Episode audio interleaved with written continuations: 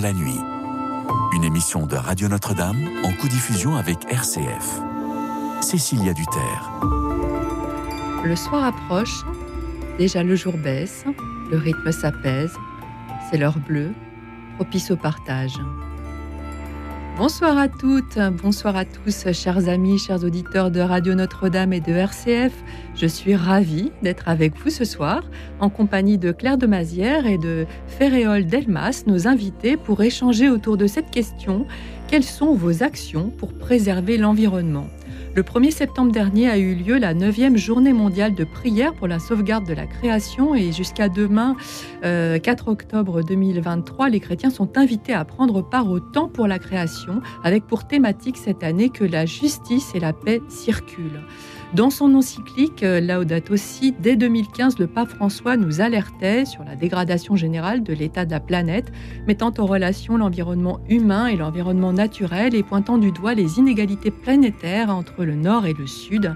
Il dessinait, vous le savez, une écologie intégrale et appelait les décideurs politiques à revoir de fond en comble l'économie pour qu'elle se mette au service du bien commun. Et demain, 4 octobre, le pape François devrait publier une lettre, deuxième partie de Laudato Si, pour rappeler face aux crises climatiques l'importance d'un cadre réglementaire pour la protection de l'environnement et que chacun a le devoir de préserver la création. Alors justement, face aux désastres écologiques auxquels nous assistons, liés en grande partie aux activités humaines, quels changements, petits ou grands, avez-vous opéré dans votre vie quotidienne pour adopter un comportement plus écologiquement responsable? Partagez-nous les gestes concrets que vous avez mis en place. Comment cherchez-vous par exemple à minimiser votre production de déchets, à recycler ceux qui peuvent l'être, à composter les autres?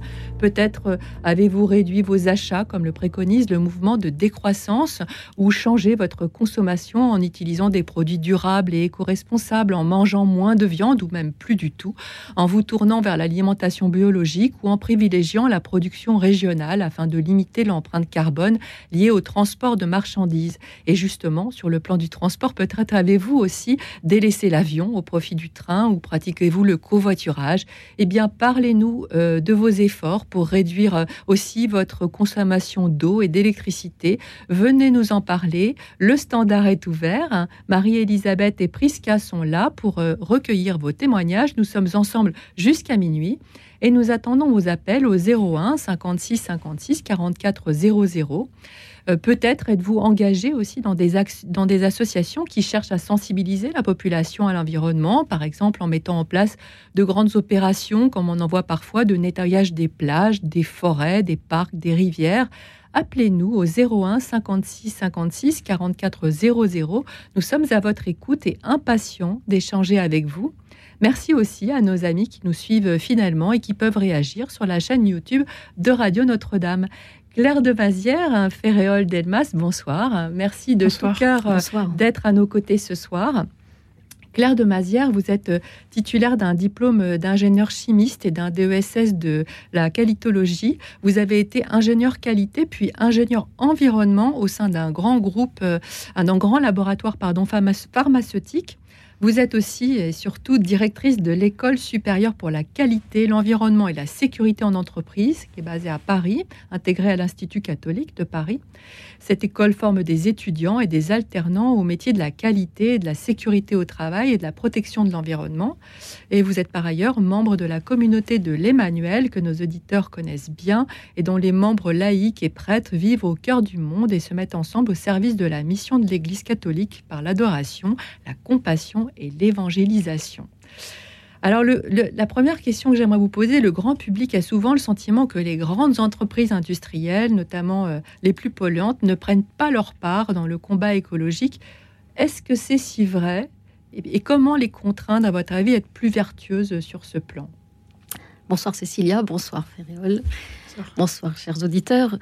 Merci de votre question. En effet, l'industrie est souvent euh, montrée comme euh, une contribution importante à, pollution et au dérèglement climatique.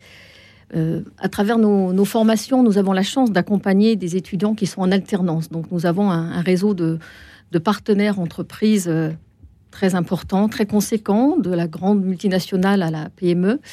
Et je peux vous témoigner que les entreprises sont en, marche sur ces domaines. La réglementation, bien sûr, les, les y incite, mais il y a des démarches volontaires qui sont très vertueuses. Nos étudiants sont formés pour mettre en place ce qu'on appelle des, systèmes de management de l'environnement, qui sont liés à des, normes internationales.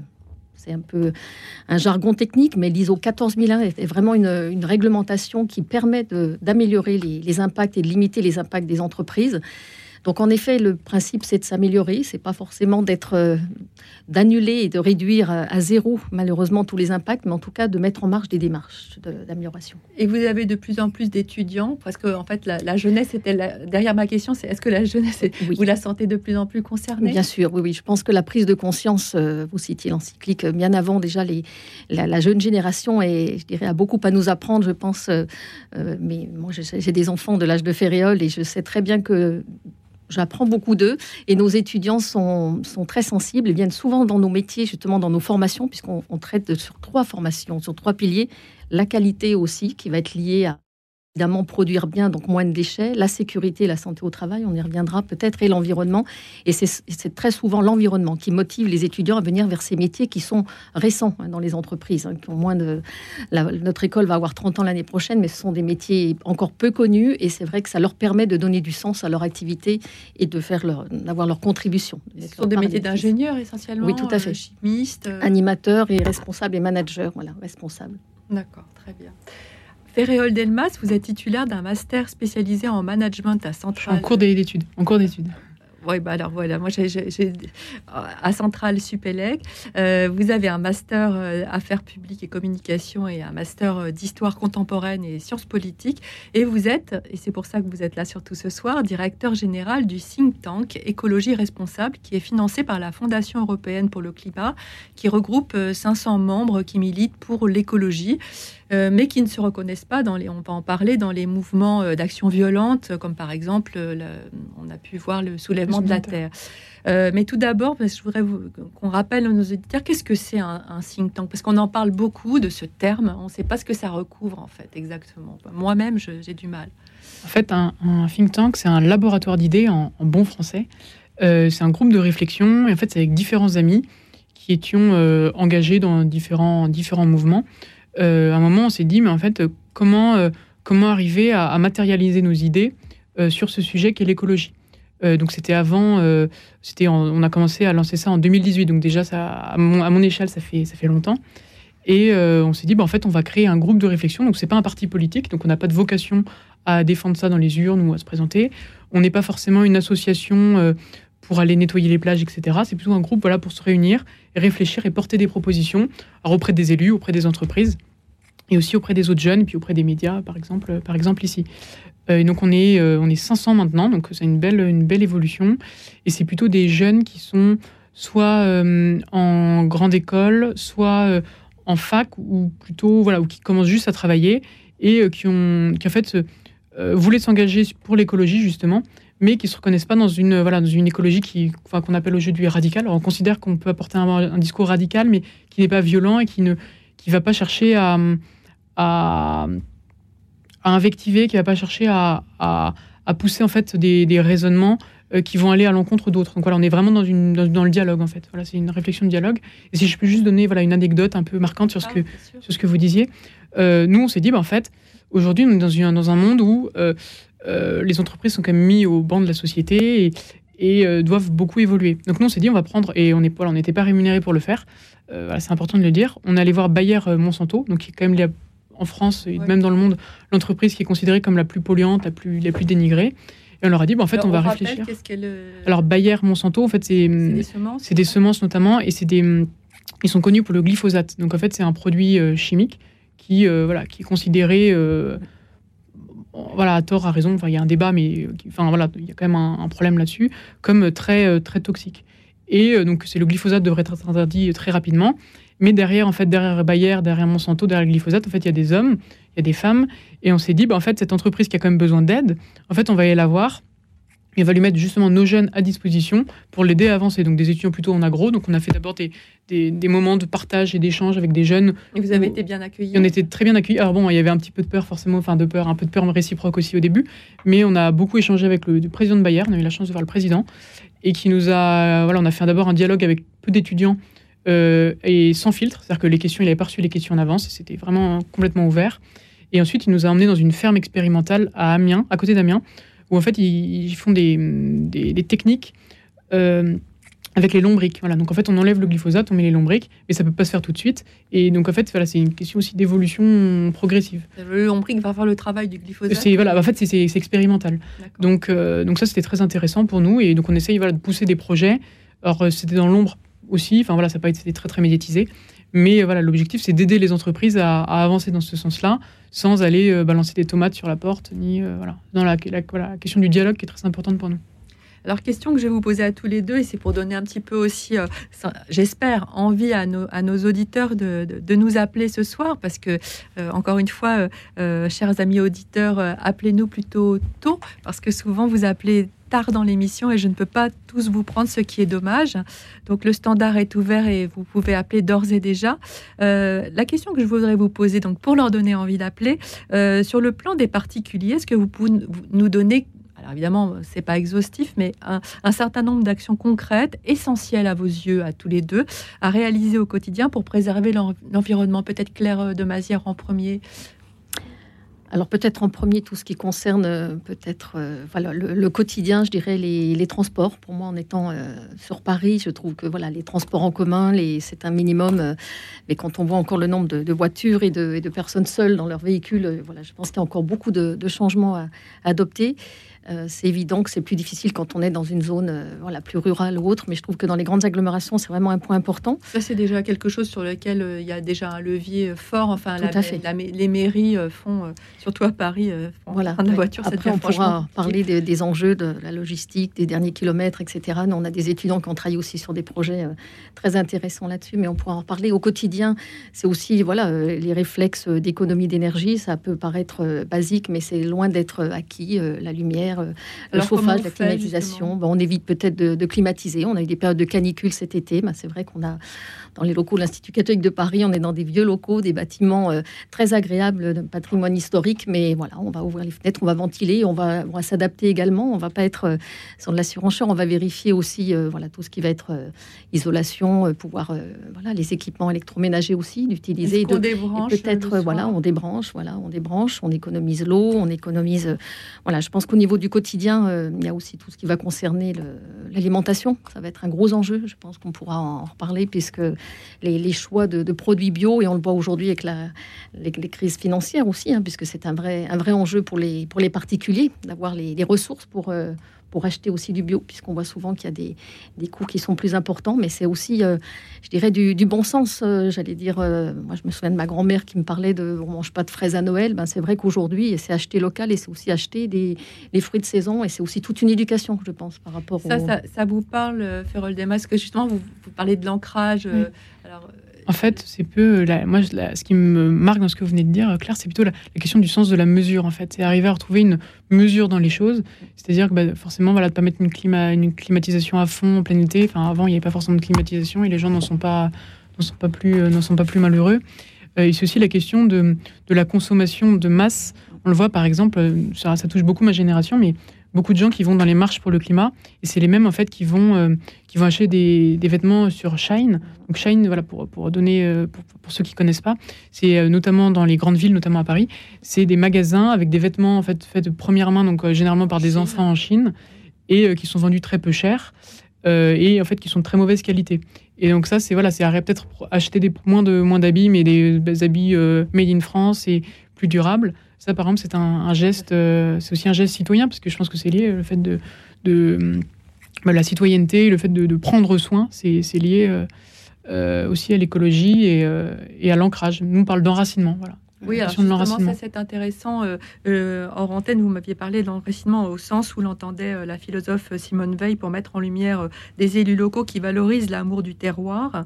alors expliquez-nous un peu plus, développer un petit peu pour, pour qu'on comprenne. En fait, nous, notre think tank, quand on se fonde sur l'un des, c'est l'enracinement. Donc c'est la philosophe Simone Veil, mhm. qui était, donc, qui était un, une écrivain mhm. et qui a justement théorisé le fait que pour pouvoir avoir une écologie qui soit, on va dire, concrète, qui parle notamment bah, à tous nos auditeurs euh, ce soir, il faut qu'elle soit, euh, euh, comment dire, il faut qu'elle soit en fait portée on va dire, pas dans, forcément dans la chair, mais porté dans, dans, ce qui est proche de nous. Donc en fait, dans, dans, le territoire, dans, le, fait, dans, ce qui est proche de nous. C'est-à-dire qu'à partir du moment où on aime son territoire, qu'on aime son terroir, peut-être que qu'enraciner et donc que vouloir le bien de cet endroit et donc avoir une vision écologique pour cet endroit. C'est le fait que bah, une personne qui habite, je sais pas, euh, en Corrèze, euh, on va lui parler d'écologie, de grands chiffres, du GIEC, ça va lui faire très très peur. Mais en revanche, vous venez parler de quelque chose de très concret à côté d'elle, le fait de défendre, euh, par exemple, un espace boisé, une forêt, là, ça va beaucoup lui parler. Et l'écologie, c'est ça en fait. C'est enfin madame, monsieur qui nous écoutez ce soir, l'écologie, c'est avant tout en fait la forêt qui est à côté de chez vous, c'est le cours d'eau qui est à côté de chez vous qui ne doit pas être pollué, c'est euh, une des vieilles maisons en pierre dans votre village, c'est ça en fait l'écologie pour nous? C'est peut-être une façon de retrouver cet équilibre dont on parlait tout à l'heure, la, proximité. Qu'est-ce que vous en La proximité, et puis moi je, pense à la notion de, de, réparation qui peut être euh, en effet sur les bâtiments, mais aussi sur du quotidien. Ferrol très justement évoquait la surconsommation. Moi, je pense que c'est notre, c'est le fléau aujourd'hui et de l'obsolescence programmée, et que ce soit sur les équipements informatiques, mais voilà, d'apprendre à, un enfant à réparer son vélo plutôt que d'en acheter un nouveau. Enfin voilà, il y a tout un aspect éducatif à mon avis indispensable. Le rapiécer aussi, c'est rapiécer, voilà, exactement, exactement, de ne pas être sur Comme faisaient nos, nos grands-parents. Hein. Oui, exactement, du bon sens, voilà. Du bon sens. mais l'acte de réparation, en plus, je pense que pédagogiquement, il y a quelque chose de de très fort. Certainement. Dans la durabilité. Les premiers appels sont en train d'arriver au standard. Euh, merci de continuer à nous appeler au 01 56 56 44 00 pour nous partager vos actions, vos gestes pour préserver l'environnement. Est-ce que vous avez modifié votre façon de vous déplacer, de manger, de consommer? Êtes-vous particulièrement inquiet face aux changements climatiques auxquels nous assistons et que faites-vous à votre niveau pour adopter un comportement plus écologiquement vertueux? Eh bien, venez nous en parler ce soir en appelant le 01 56 56 44 00. Vous pouvez aussi nous suivre et réagir sur la chaîne YouTube de Radio Notre-Dame. Et avant vos premiers témoignages, je vous propose d'écouter Bernard Lavillier, Le cœur du monde, une chanson engagée sur les désastres causés par l'activité humaine sur la planète.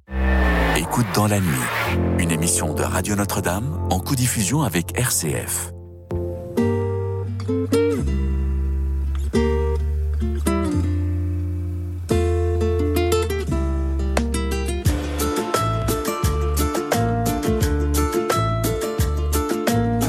J'entends le cœur du monde battre de plus en plus fort, celui des multitudes et de la solitude.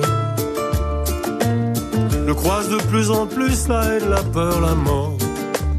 C'est presque une attitude, ça devient l'habitude. Quand nos amours n'auront plus cours sous ce soleil énorme.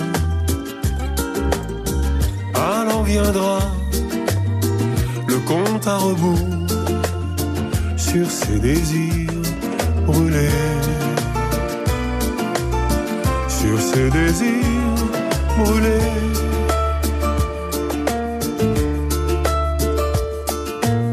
La tête du dictateur, la tête du fusilleur, toujours en embuscade dans les rues de Bagdad. Si la démocratie peut tomber en dix heures, si les banques surnagent, attendant le naufrage, alors nos amours n'auront plus cours. Sous ce soleil énorme. Tu ne pourras plus faire demi-tour, enchaîner, enchaîner, enchaîner, enchaîner.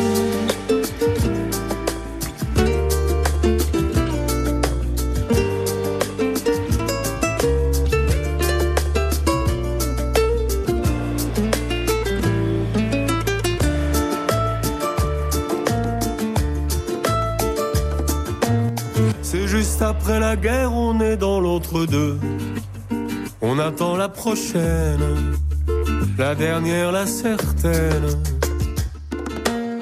La guerre économique, au fond, c'est pas sérieux. Faudra bien que ça saigne, des milliards, des centaines.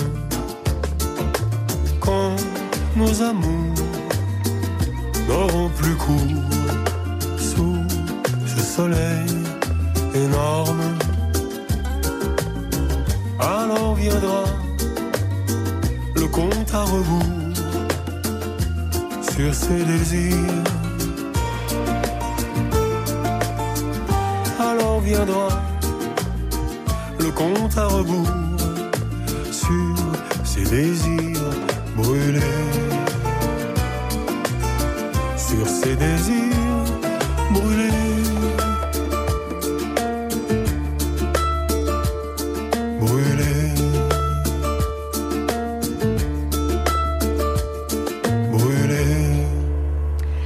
Nous avons écouté Le cœur du monde interprété par Bernard Lavillier. Merci à tous les auditeurs qui nous appellent au 01 56 56 44 00 pour témoigner de ce qu'ils font en matière d'écologie.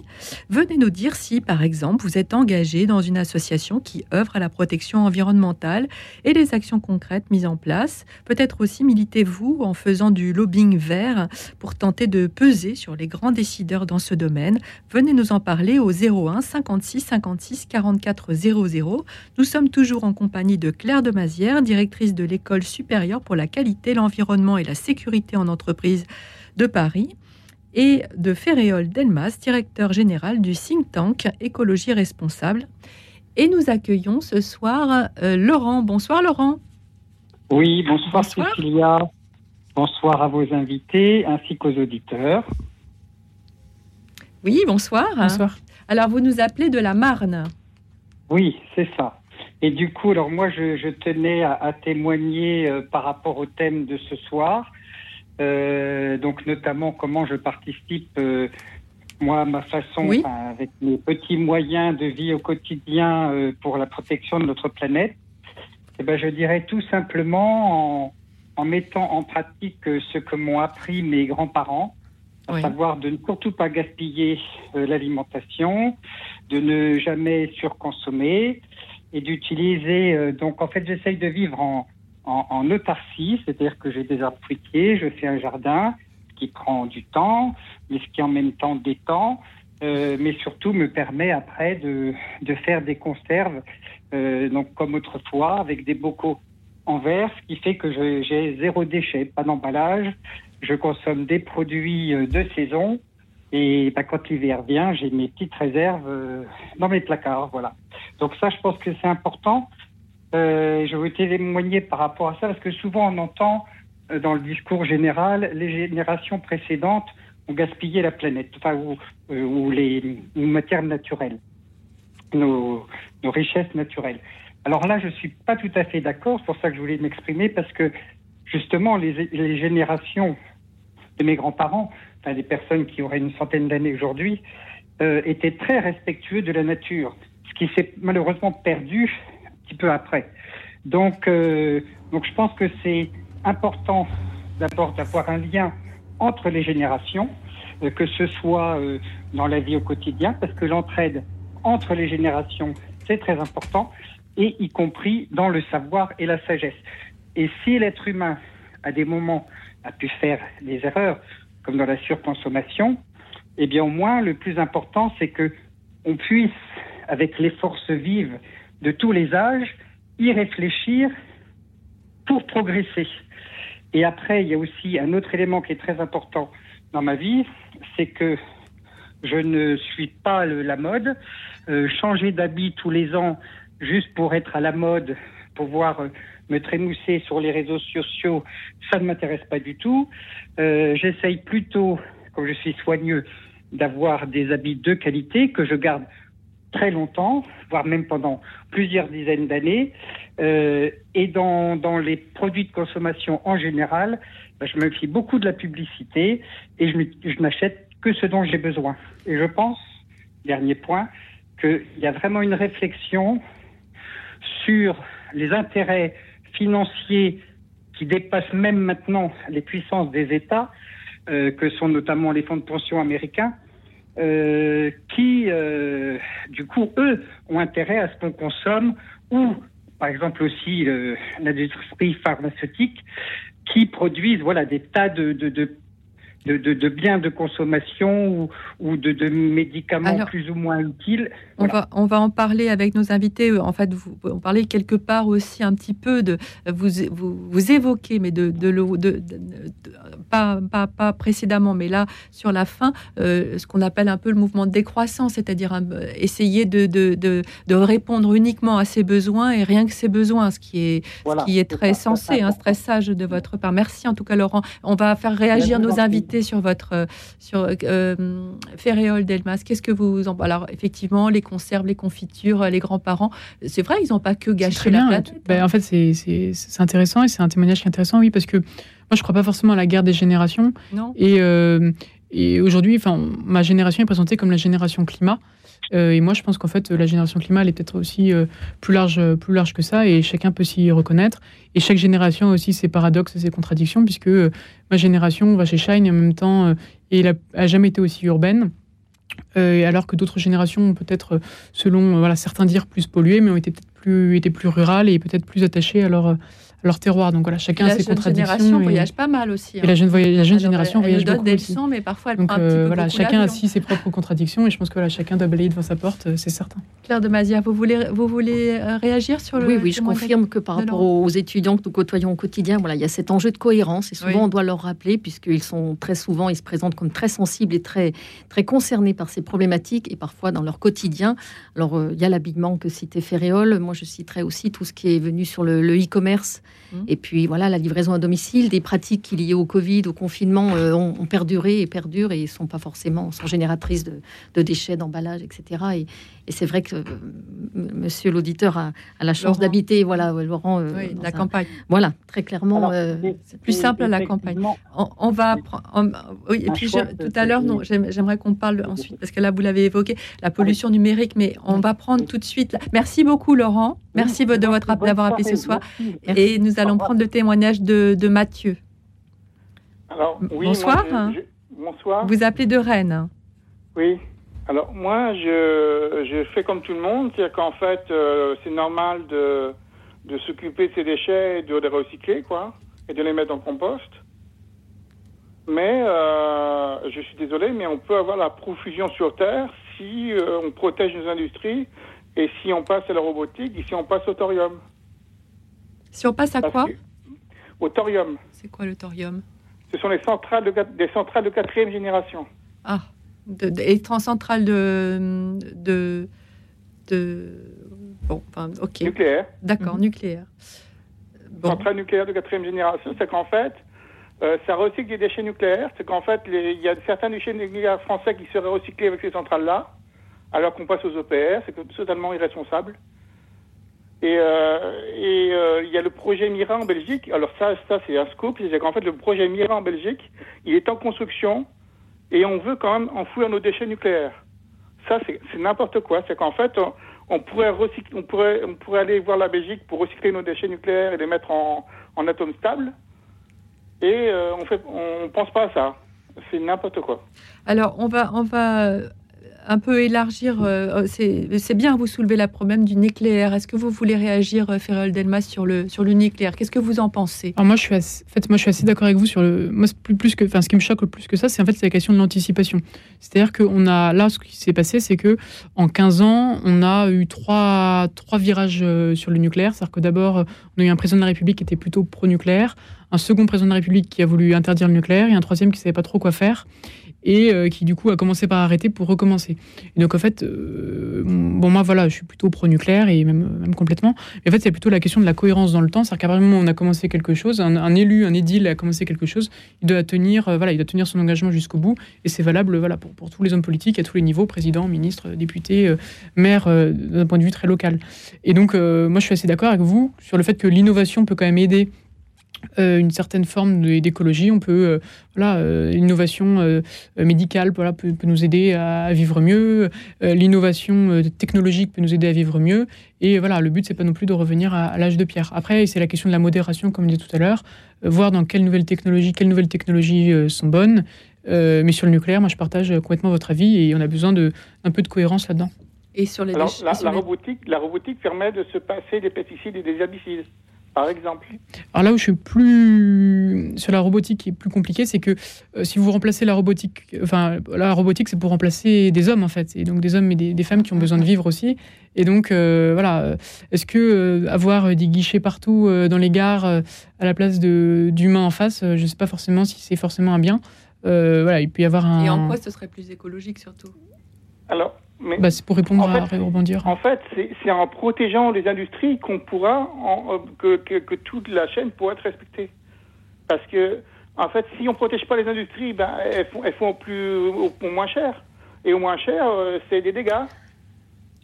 Oui, enfin, du coup, on, importe, euh, par exemple, de Chine. Enfin, c'est vrai dans certains cas, par exemple, pour les vêtements. Vous l'en avez parlé tout à l'heure.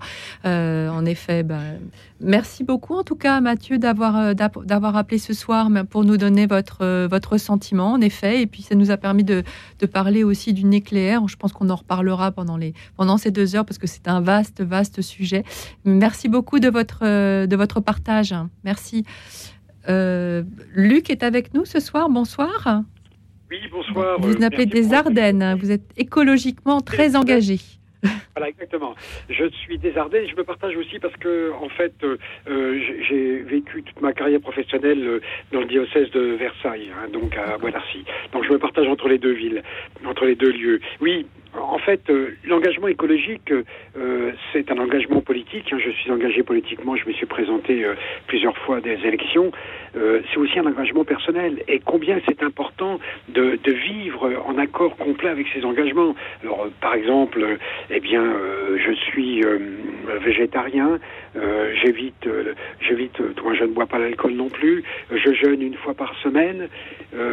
alors, j'ai aussi des principes d'utilisation. Alors, bien sûr, déplacement à vélo quand je peux, parce qu'à la campagne, les distances sont très grandes et parfois il nous faut utiliser la voiture, ce que je regrette vraiment. J'ai aussi un vélo à assistance électrique, mais bon, par mauvais temps, c'est difficile. Et surtout, j'ai mis au point une machine à laver à, à pédale. En fait, j'ai associé une machine à laver à un vélo. Alors, il faut savoir que, bon, pour chauffer, bien sûr, euh, il faut chauffer l'eau euh, au gaz, mais ça permet de pouvoir économiser euh, l'électricité et surtout faire des programmes à, volonté. Hein. Il suffit de tourner les, les, les pédales du vélo. Avec et d'avoir des mollets. Mm. d'avoir des mollets. Oui, mais vous savez, lorsque la, la machine est bien chargée hein, euh, et qu'elle est bien remplie d'eau, euh, ça ne demande pas un gros effort. Hein, c'est, ça demande 150 watts. 150 watts, c'est pas énorme. Hein, c'est, c'est ce que on développe normalement à vélo. Donc, euh, il suffit de tourner dans un sens, de tourner dans l'autre pour éviter de faire les nœuds. Parce que la première fois, j'ai fait des nœuds avec, avec mes vêtements. J'utilise aussi, euh, j'évite les produits qui sont des produits dangereux pour la nature.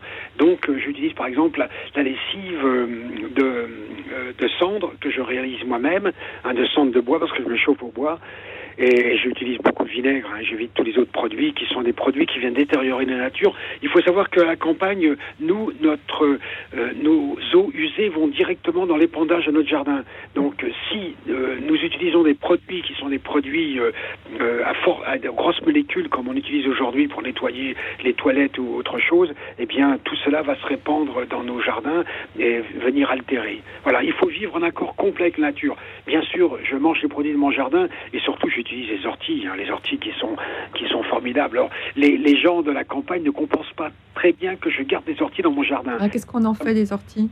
Alors, les orties, ça se mange, c'est excellent. Oui, ça se mange en soupe. Ah, en soupe, non seulement en soupe, vous pouvez les manger crues, les orties. Hein. Il suffit de replier correctement la feuille pour que donc les pics euh, venimeux euh, soient refermés et dès que ça arrive dans la salive, eh bien c'est fini.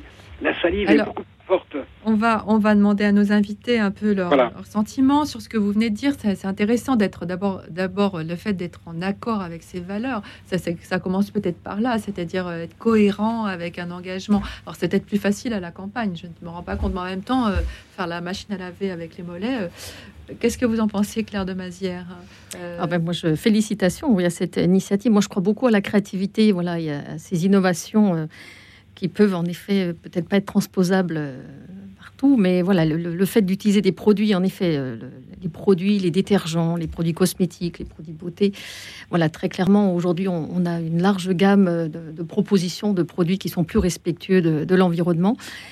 maintenant, c'est aussi, ça peut être aussi une mode, donc il faut faire attention à cette surconsommation. On pourrait avoir une, dérive dans l'autre sens, puisque pour les entreprises, ça va être une façon de, de marketer aussi les produits et d'attirer aussi un, public qui veut acheter du, du, green, hein, du vert. Euh, très clairement, au niveau des réglementations des produits chimiques, si je peux contribuer à cela, on parlait de la réglementation tout au début de l'émission.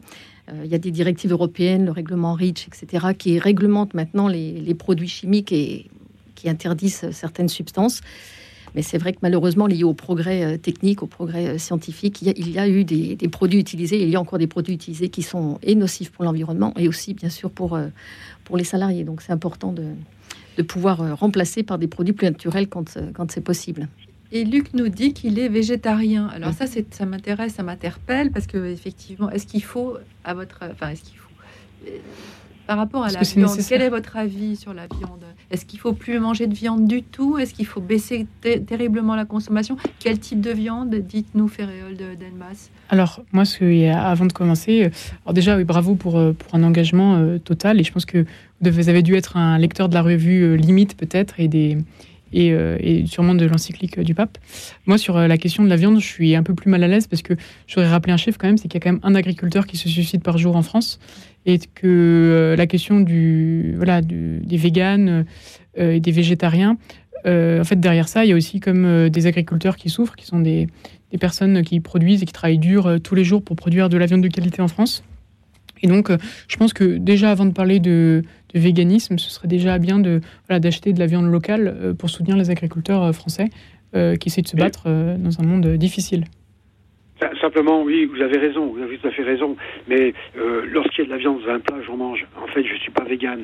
Et je ne suis pour, pour détruire mes collègues qui m'entourent et qui produisent de la viande. Parce qu'aujourd'hui, il y, a aussi un, vrai problème pour ces Vous êtes plutôt flexitarien, du coup, c'est ça? Parce que les flexitariens, c'est quelque chose qui est beaucoup plus répandu dans ma génération. Enfin, c'est des gens qui prennent que de la bonne viande et qui, voilà, qui évitent de la viande de mauvaise qualité euh, euh, pour prendre que de la bonne viande euh, locale et, voilà, du boucher. voilà, quelque chose de... dans, mes plats, je mange pas, je mange pas de viande. Hein. Hein, mais vous avez raison aussi. J'ai oublié de parler, bien sûr. Euh, on a, on attend euh, demain.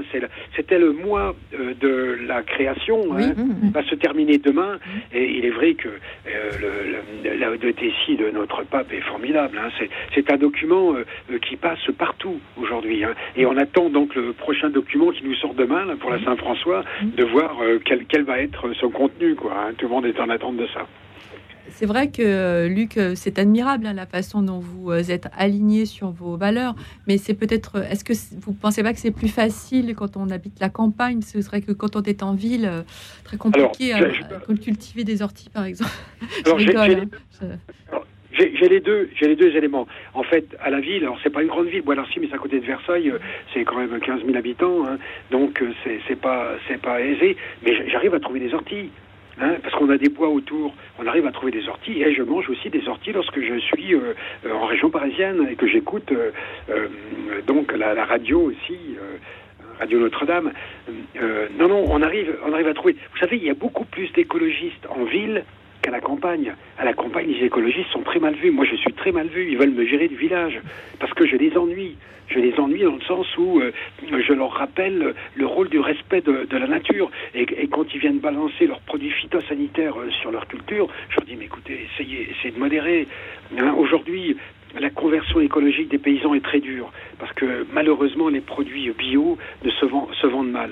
Hein, j'ai des amis qui sont paysans, ils sont, qui sont repassés, ils sont sortis du bio pour rentrer euh, dans, le normal parce qu'ils n'arrivent pas à vendre leurs produits.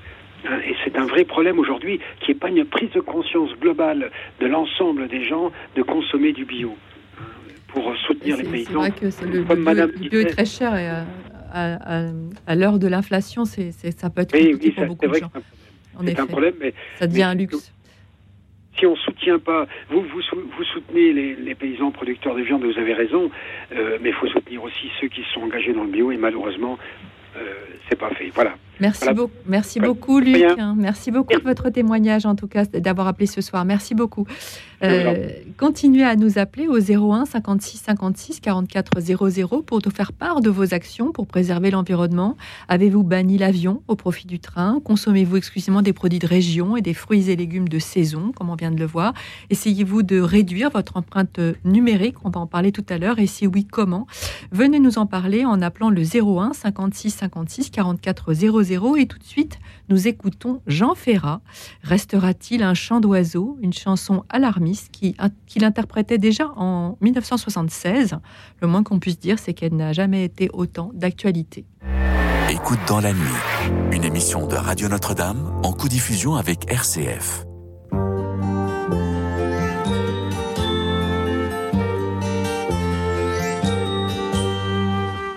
Restera-t-il sur la terre dans 50 ans? On empoisonne les rivières, les océans, on mange des hydrocarbures, que sais-je encore? Le Rhône charrie du mercure, des poissons morts.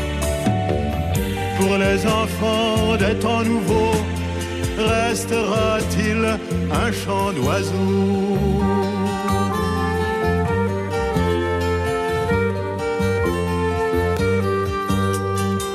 Le monde a perdu la boussole. Qu'a-t-il gagné? Des plages noires de pétrole pour se baigner. L'atome va régner sur terre comme un seigneur. Qu'en ferons-nous? C'est une affaire qui me fait peur. Les enfants des temps nouveaux, restera-t-il un chant d'oiseaux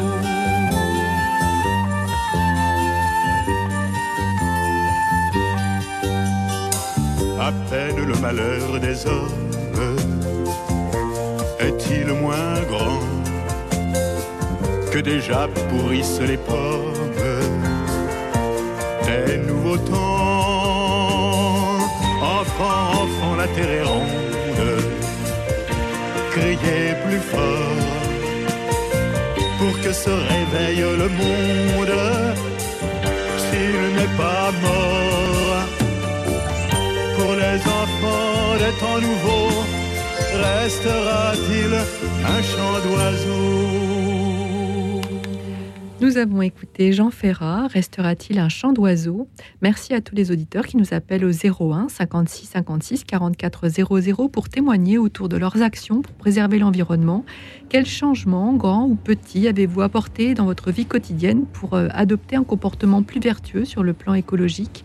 Donnez-nous des pistes pour préserver euh, les ressources et que chacun suive, euh, vous suive pardon, sur cette voie 01 56 56 44 00. Nous attendons vos appels. Nous sommes toujours en, en compagnie de Claire de Mazière, directrice de l'école supérieure pour la qualité, l'environnement et la sécurité en écologie responsable.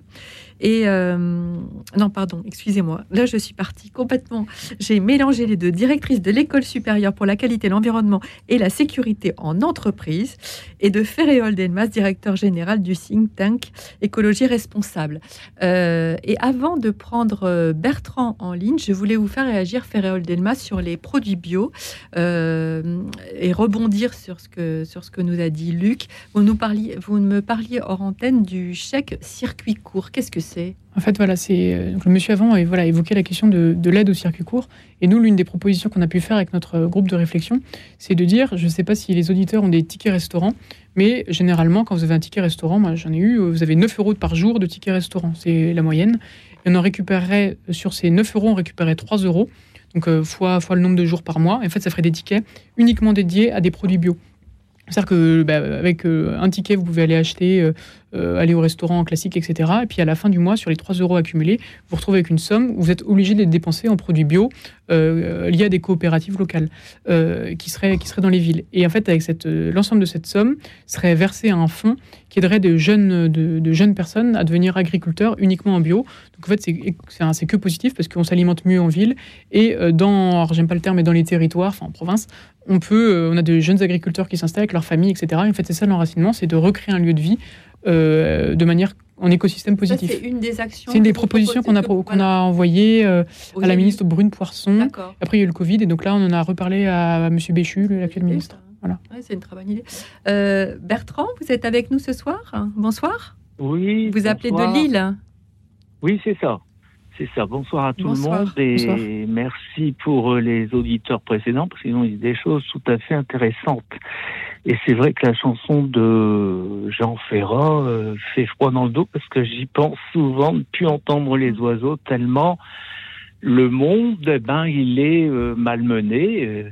on a évoqué les nicotinoïdes et les, les nicotinoïdes sont mauvais ils sont mauvais parce que ils ont fait en sorte de faire baisser 30% euh, les Alors, rappelez-nous les, les, nicotinoïdes. les nicotinoïdes. Alors, qu'est-ce que c'est? Bah, que nous, on n'est pas... Les, les, les, nicotinoïdes, ce sont, si vous voulez, les, semences. Quand on sème, par exemple, un champ de betterave, c'est un enrobage avec des pesticides et à ce moment-là, bah, vous n'avez plus d'attaque d'insectes, euh, d'acariens et de tout, de tous les, les, les, nuisibles, mais ça a des incidences sur les espèces utiles et c'est, il faut trouver une autre alternative.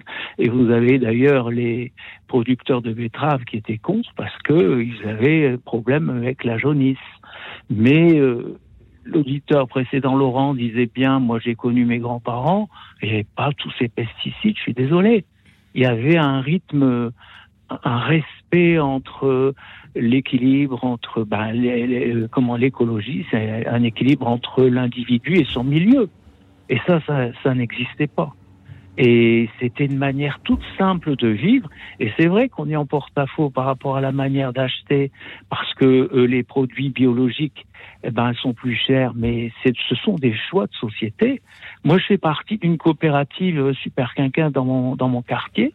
Et dans cette coopérative, eh ben, on mise sur les produits bio, les produits locaux. Et pendant une demi-journée par mois, je travaille gratuitement dans cette coopérative. Donc ce sont tous des petits, des petits gestes comme ça, mais il faut réfléchir dès qu'on se lève jusqu'au moment où on se couche, ce qu'on fait.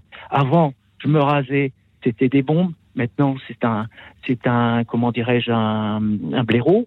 Euh, pour éviter tous ces produits, chaque fois, euh, même le dentifrice, euh, toutes ces choses-là, il faut, il faut bannir même le savon dans des, dans des emballages en plastique. Et j'ai écouté une émission sur la santé cet après-midi. le plastique, c'est pas bon non plus. Il y a plein de perturbateurs endocriniens, donc il faut faire tout un travail. Mais c'est vrai que eh ben, il y a encore beaucoup à transmettre. Hein. Sur la question des, coopératives euh, oui. je, je, fais réagir nos invités sur la question des coopératives, parce que vous soulevez un problème, une question, pas du tout ah, un problème justement, mais au contraire une solution, une des solutions. Oui, une solution très bonne. Oui. Moi, je suis plutôt. c'est intéressant les bien dans avoir des... Oui, oui, Claire, vous devez peut-être avoir des étudiants qui travaillent dans des coopératives, je ne sais pas, mais. Tout oui, oui, on a des euh, étudiants, bien sûr, qui, qui, travaillent, et je trouve et, que. Et ce sont les, les, les coopérateurs qui il y a bien sûr des salariés.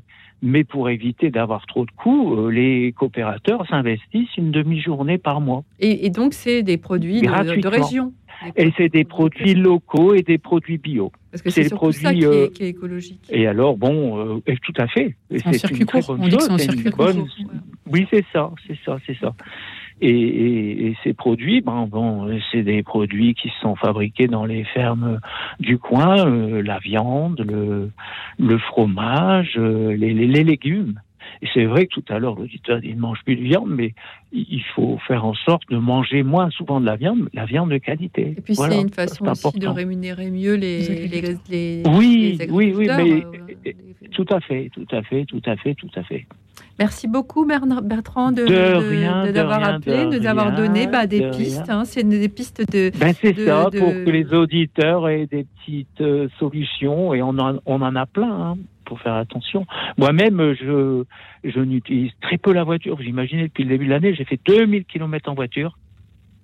Alors j'en fais beaucoup plus en vélo, mais je suis en ville. Tout à l'heure, j'en ai évoqué, mais le vélo, bon, il faut faire attention aussi, c'est dangereux, mais il y, a, un tas de choses. Mais moi, quand ma voiture est en, est en panne, ça me pose pas de problème, mais quand mon vélo est en panne, ça me pose problème.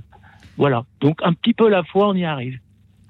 Très bien. Ben, merci beaucoup de, nous avoir appelés ce soir. Et euh, nous avons euh, Robert, je crois qu'on avait, qu'on avait perdu et qui est revenu. Bonsoir Robert. Euh, un instant, s'il vous plaît, je vais baisser la radio. Merci.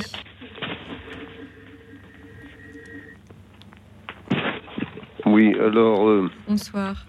Moi, je vais vous donner un bon indice repère. On est un habitant à l'hectare, en gros, sur la planète. Un hectare, c'est 4000 litres d'équivalent pétrole au maximum et encore en faisant de l'huile de palme. Ça fait, euh, avant l'inflation, quand c'était 1,50€ le litre à la pompe, ça faisait 6 000 euros par an, soit 500 euros par mois. Maintenant, avec l'inflation, ça fait 650 euros par mois.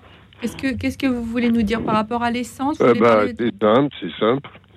Si vous vivez avec moins de 650 euros par mois, vous êtes sûr de ne pas attaquer la planète. Ah Oui, parce que l'essence est devenue très chère. Non, non, mais je parle pas de l'essence. Si vous voulez, euh, l'argent, euh, l'argent est équivalent plus ou moins au pétrole, mais quand vous achetez un steak, c'est de l'argent aussi. Vous achetez euh, du végétal, c'est pareil. Vous voyez ce que je veux dire? Oui, c'est-à-dire que, en fait, pour ce qui sous-tend votre votre témoignage, c'est de dire pour être écologique, pour être écologiste, pour être écolo, euh, il faut déjà avoir les moyens de se nourrir, en fait. C'est presque une question de luxe pour certaines personnes. C'est ça que vous voulez dire? Ce que je dis, mmh. c'est que dès que vous vivez, vous dépensez, même, même si vous achetez du bio, le type qui vous vend le bio, déjà l'intermédiaire du magasin, il prend sa marge, qu'est-ce qu'il fait avec cet argent-là? Peut-être qu'il met de l'essence dans sa voiture, ou qu'il prend l'avion pour, euh, pour les Bahamas, j'en sais rien. Vous voyez Donc, alors, euh, alors, du coup, quel serait. Ce que je veux dire, c'est le, le, circuit, le circuit économique, euh, le circuit économique, il tourne. on est un habitant à l'hectare. Le plus que peut produire un hectare, c'est 650 euros en, fin de chaîne, en bout de chaîne par habitant et par mois. Voilà. Alors, Robert, on va, on va voir avec nos invités la question. Voilà, voilà, voilà. Demandez à vos invités ce qu'ils en pensent. Voilà, on va demander. Alors, c'est sur. Alors, pour, pour l'instant, pour l'instant, on est dans l'élasticité des matières fossiles. Voilà. Mais euh, là, il y a encore eu une émission euh, sur France Culture aujourd'hui sur la glaciologie on, va, où, ils analysent les on va rester, On va rester sur la question la, ah bah, euh, que vous avez déjà soulevé. Le, CO2 dans l'atmosphère, il y en a 4 il, il accélère 4 à 5 fois trop vite. Euh, alors, Robert nous pose la question. Je pense que ce qui sous-tend euh, sa question, c'est aussi peut-être la surpopulation. En fait, est-ce que parce qu'il nous dit un habitant à l'hectare, etc c'est vrai qu'on est. Est-ce qu'on est trop nombreux? Est-ce que, est-ce que c'est dans la question environnementale, cette question-là, elle, est souvent soulevée. Euh, donc, euh, qu'est-ce que vous en pensez tous les deux? Alors avant de rebondir sur la, surpopulation, j'aurais bien rebondi sur les, réglementations, les lois, la loi climat, les lois anti-gaspillage, etc. Euh, voilà, je pense que très clairement on était dans, on est dans un système de surconsommation. En effet, il y a des intermédiaires. On parlait tout à l'heure d'alimentation, peut-être de, grande distribution. Il y a, l'équation financière que vous évoquiez avec le, coût des, produits bio. On va faire l'expression fin du mois, fin du monde. Enfin, aujourd'hui, on est dans, un, enjeu vraiment pour le quotidien et je trouve très, très pertinent que vous ayez choisi ce, thème pour ce soir, puisque je pense que je suis vraiment partisan des, des petits pas de, chacun et de, la, motivation de, chaque citoyen pour, euh, pour contribuer modestement. Moi, j'avais été, j'ai été marqué quand il y a eu la guerre en Ukraine l'année dernière, l'hiver dernier, il y, a, eu des, appels pour, par rapport à la, dépendance au gaz russe d'économie d'énergie. Il, a fallu cette contrainte extérieure pour, pour inciter les Français à, limiter leur, consommation d'énergie, à, limiter le, chauffage, les équipements électriques, etc.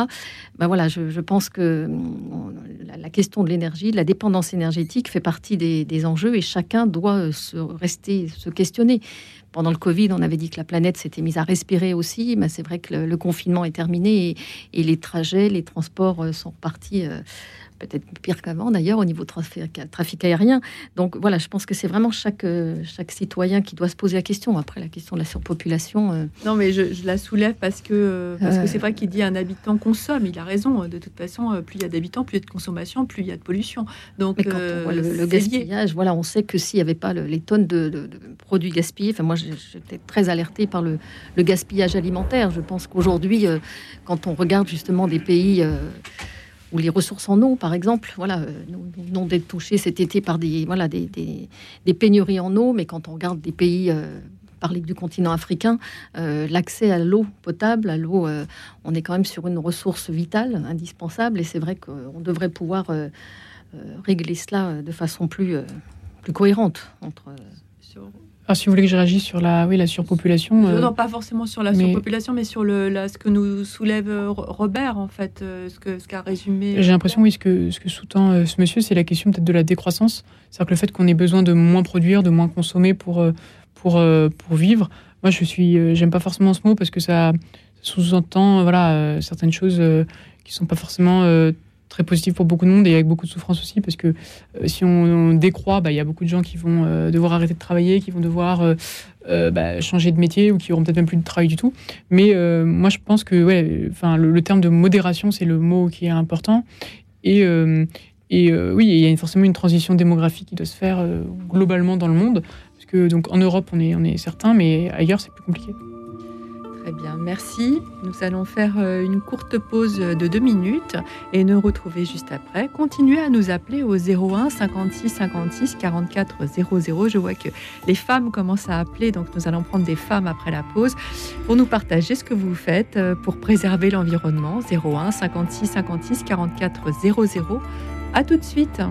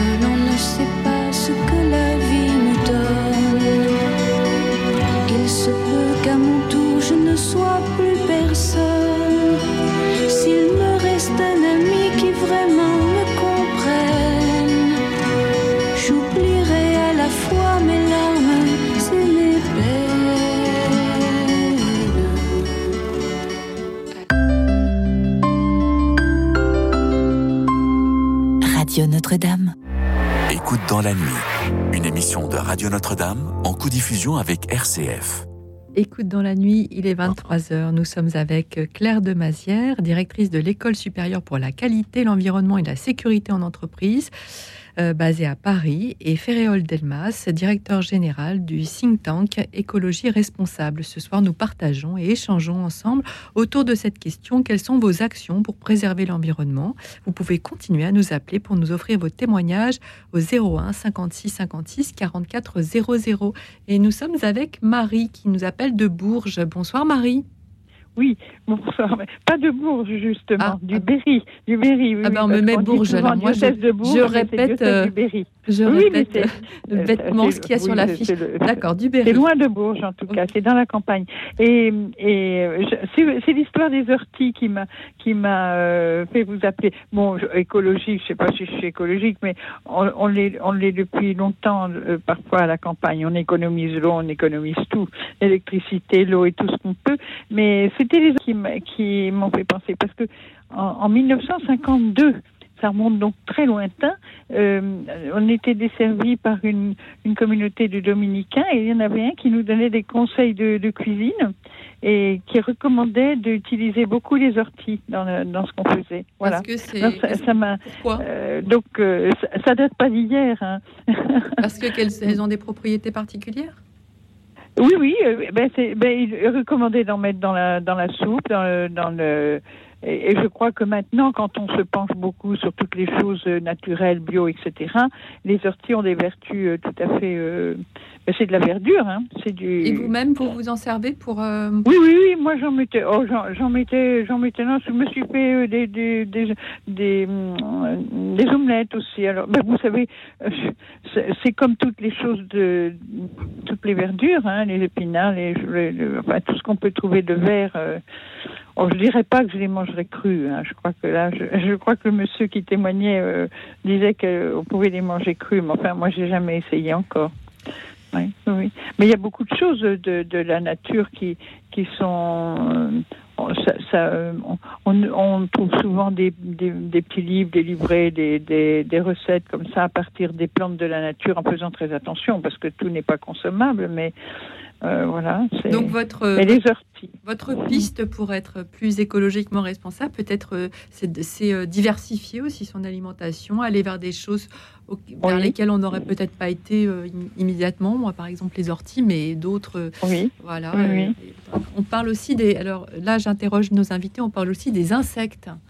Oui, Euh, alors c'est un peu- des, des sauterelles. Des... Est-ce que c'est ça l'avenir de la Bah, c'est, euh, en tout cas, c'est une des pistes, parce qu'il y a, une- il y a pas mal d'entreprises qui commencent à se développer dessus, qui en fait, euh, de, voilà, qui proposent de, de, de consommer des insectes. Et c'est pas forcément quelque chose qui, euh, alors nous, Européens, ça nous paraît très éloigné, mais dans de nombreuses cultures, c'est fait depuis, euh, depuis des millénaires et des siècles. Et donc, euh, pff, voilà, c'est pas quelque chose. souvent, la, la vie, c'est quand même des cycles, et donc en fait, on, voilà, on redécouvre des choses qui existent depuis très longtemps. Merci Marie d'avoir appelé ce soir, euh, merci nous avoir rappelé les vertus des orties. On va essayer, promis. Au revoir. Merci beaucoup. Au revoir, madame. Euh, et nous prenons en ligne Corinne. Corinne qui nous appelle de Douai. Oui, bonsoir. Bonsoir Cécilia, bonsoir. à vos invités, bonsoir, à ceux qui écoutent et celles qui écoutent. Ben oui, euh, vous avez parlé un petit peu du végétarisme et du des véganes. Et en fait, je suis végétarienne depuis 82. Alors, dites-nous la différence justement entre végétarien, parce que là, je vois sur la fiche, je suis végétarienne et je suis maintenant devenue végane. Alors, c'est quoi la différence? Alors, euh, je vous dis d'abord pourquoi j'étais végétarienne, parce que, eh bien, parce que euh, c'était pour la faim dans le monde en fait. C'était euh, les animaux prennent une part de céréales pour se nourrir, tandis que si il y avait moins d'animaux, il y aurait plus de place pour que y ait moins de famine dans le monde. C'est peut-être un, c'était ça qui me portait en fait. Hein. Et après, vegan, c'est aucun produit animaux. Alors j'ai mis du temps à, passer à être vegan en fait. Hein. C'est-à-dire que les, végétariens, moi je, je, le vivais comme ça en fait. Les végétariens, en tant que végétarienne, je pouvais manger des laitages, je pouvais manger des, des œufs, mais pas de viande et pas de poisson. Bien que c'était difficile dans mon entourage de aller manger un petit peu de poisson, manger un petit peu. Bon, mais finalement, euh, j'ai maintenu, j'ai maintenu le cap parce que c'était puis la souffrance animale euh, euh, quand quand ils sont en batterie, quoi, quand ils sont nombreux, et la souffrance animale à l'abattoir, ça, ça me ça me faisait du mal, quoi. Et après, euh, ce qui était difficile pour moi, c'est d'arrêter les laitages. Et hum, les œufs, c'était facile, mais les laitages, et c'est quand euh, j'étais enceinte et que j'ai décidé de, ben, pour l'allaitement maternel. Et là, c'était une grande, grande, grande révélation. Le lait, le lait euh, de vache, il est destiné à faire grandir le petit veau. Et que le petit veau reste auprès de sa maman. Et que le lait de maman, euh, eh ben, il est pour le petit enfant. Et je voyais combien euh, ma fille, moi, j'étais à, à, plein de, de, de congrès sur l'allaitement maternel. Et je vous, vous savez que je suis complètement euh, je défends l'allaitement maternel, bien que je sais que beaucoup de féministes le, euh, disent, qu'on n'est pas euh, euh, qu'on est esclave, mais vraiment le le sein il est fait pour ben pour l'allaitement, voilà. Alors restons, restons sur le, le, si vous voulez bien, sur le, le, le végétarisme et sur le véganisme. Maintenant, eh grâce ben à vous, nous avons compris la. Enfin, moi, j'ai compris la différence. Je, je, ne la, je, ne la, connaissais pas bien. Donc, pas d'œufs, pas de laitage d'un côté, pas de produits animaux ou même euh, issus de voilà. Euh, et on va on va interroger nos invités sur, euh, sur, cette, question. je suis désolée parce que je voulais j'ai parlé un petit peu trop longtemps. Non non mais vous n'avez pas parlé trop longtemps. Au contraire restez restez en ligne. On va on va converser maintenant. On va échanger au contraire avec vous. On est là pour ça. Euh, qui veut prendre la parole? Claire de Mazia peut-être vous voulez parler de, de cette question de est-ce qu'il faut est-ce qu'il faudrait? Alors vegan c'est très radical hein, d'après ce qu'on en comprend mais ne serait-ce que pratiquer le végétarisme c'est-à-dire ne pas manger de viande, ne pas manger de poisson, et manger des œufs et du délaitage, mais uniquement, voilà. Est-ce que ça, ça peut, euh, à votre avis, contribuer à, voilà, à faire un geste pour la planète Alors, merci de votre témoignage et voilà, bravo pour votre, ténacité. C'est vrai que on a parlé de modération et moi, je resterai sur la, ligne de, de de tout à l'heure, de modération et de en effet d'équilibre euh, au niveau santé. Voilà, on a bien, il faut bien sûr que l'organisme ait, les ressources euh, et les ressources suffisantes. Et, en effet, l'enjeu de, la consommation de viande, on l'a évoqué tout à l'heure avec les, agriculteurs, mais euh, les produits laitiers, ben là aussi, c'est toute une, toute une chaîne aussi, filière. toute une filière hein, qui, en dépend. Et puis, il y a aussi eu, je pense qu'il faut être aussi lucide, des, des filières marketing sur d'autres produits de lait d'autres types de lait hein, qui, mmh. qui, très clairement euh, prennent euh, lait de soja, lait de, voilà, des laits végétaux. Mmh.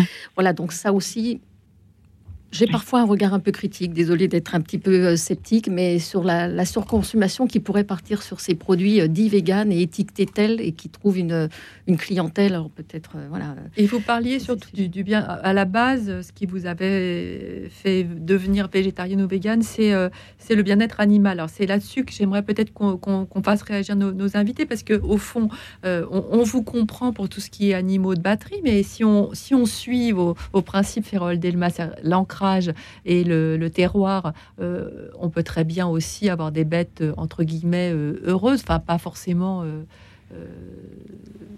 en, élevage intensif, je veux dire. Voilà. Alors, on va juste laisser. Alors, comme on est sur Radio Notre-Dame, voilà, c'est peut-être une référence que les gens comprendront, mais pour moi, l'écologie, ce n'est pas un jansénisme. Et donc, en fait, on n'est pas censé Enfin, on n'est pas censé, chacun fait comme il veut et chacun suit, suit sa voie. Mais pour moi, euh, la question animale, c'est évident que sur les animaux de compagnie, il y a, il y a, voilà, il y a les nombres de personnes qui abandonnent leur chien ou leur, leur chat, c'est quand même un peu, euh, c'est très gênant et il faut, faut, des lois qui soient encore plus dures. En revanche, sur le fait, sur l'alimentation, enfin, l'homme s'est toujours alimenté avec des animaux. Donc c'est la question de la modération, comme on disait, sur la question de l'utilisation, sur la question de l'abattage. Et il y a certains types d'abattage qui ne euh, mm. sont pas forcément très respectueux. Mais globalement, euh, par exemple, pendant le Covid, pendant la crise du Covid, on l'a vu. Euh, moi, je venais d'une ville qui s'appelle euh, Carpentras, dans le Vaucluse. Et en fait, pendant la crise du Covid, vous aviez des sangliers qui venaient, qui venaient en fait dans la ville parce que en fait la population était plus régulée. Et donc, en fait, si on régule pas la nature, la nature se régulera d'elle-même. Et, donc, en fait, d'une certaine manière, ça va être un peu provoque, mais les chasseurs, par une certaine manière, sont aussi, des écologistes et parfois même les premiers écologistes parce qu'ils connaissent justement les espèces ils connaissent euh, les types d'arbres, ils connaissent aussi les types d'animaux, et donc ils sont, mmh. euh, ils, sont, euh, ils sont aussi partie prenante de cette biodiversité.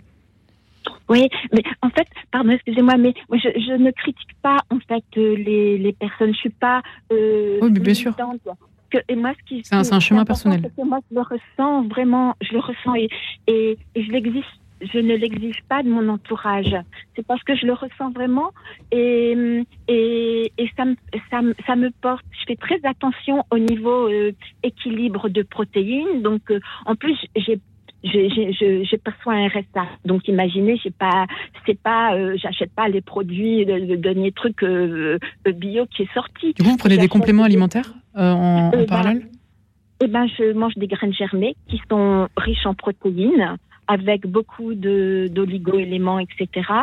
Euh, de la spiruline. Ça, c'est vrai que quand j'étais enceinte, euh, ben j'ai j'ai pas fait d'anémie. Hein, donc euh, je, je, je prends beaucoup d'oléagineux, c'est-à-dire que je mange pas de pâtisserie, mais des, des, des noix, des noisettes, des amandes, c'est peut-être cher, mais c'est drôlement nutritif. Je suis rassasiée, quoi. J'ai pas faim, quoi. Et et puis bon, je vais doucement repartir sur un peu l'allaitement et, j'ai redécouvert euh, une confiance en moi, quoi. Vraiment, voilà. Et je l'exige pas de l'autre, quoi. Eh ben, les autres, ils sont un peu fort interrogés de mon comportement, mais je ne l'exige pas. Je suis pas militante à aller dire faites ceci, faites cela. Je respecte aussi ceux qui, qui, qui, qui mangent de la viande, je n'ai pas d'a priori contre. Voilà. Alors peut-être, merci Corinne. Alors peut-être on mm. peut rebondir aussi sur justement, Corinne nous dit cet apaisement quelque part, cette confiance, parce qu'elle retrouve une forme d'équilibre. Alors à sa façon, hein, c'est euh, nous ça nous paraît un peu radical peut-être, mais en même temps, justement, elle ne l'exige pas des autres. Est-ce qu'on peut parler de là d'écologie intégrale, enfin d'une forme d'écologie intégrale adaptée à son cas, euh, comme nous le propose euh, quelque part cet équilibre qui aurait été rompu, qui a été rompu entre la nature et l'homme, et à, laquelle le, pape François nous, nous invite à revenir. Euh, euh, qu'est-ce que vous en pensez, Claire de Mazière ah, tout, à, tout à fait. Moi, ça rebondit aussi tout à l'heure quand un, des auditeurs euh, parlait des oiseaux et du silence aussi. La reconnexion à la nature, je pense, fait partie des, éléments indispensables. Et comme Corinne le précisait, avec les l'alimentation, voilà, c'est sa façon, elle, de, retrouver cette, cet apaisement. Et en effet, je pense que ça fait partie des, des vraies questions de l'écologie intégrale, de remettre euh, l'homme au centre hein, euh, et d'envisager cette ce point-là. Vous voulez réagir euh, Oui, moi je trouve que c'est c'est une vision qui est, qui est intéressante, l'écologie intégrale. Alors, moi je ne suis pas expert du sujet et, et c'est un sujet qui, qui, parle à tout le monde, mais qui est plutôt religieux que, dans la sphère plus publique. Mais, mais l'important, voilà, c'est que chacun trouve quand même sa voie et donc la, personne en question a, voilà, a trouvé quand même une voie qui lui correspond, qui sûrement ne correspond pas à tout le monde, mais, mais c'est le plus important.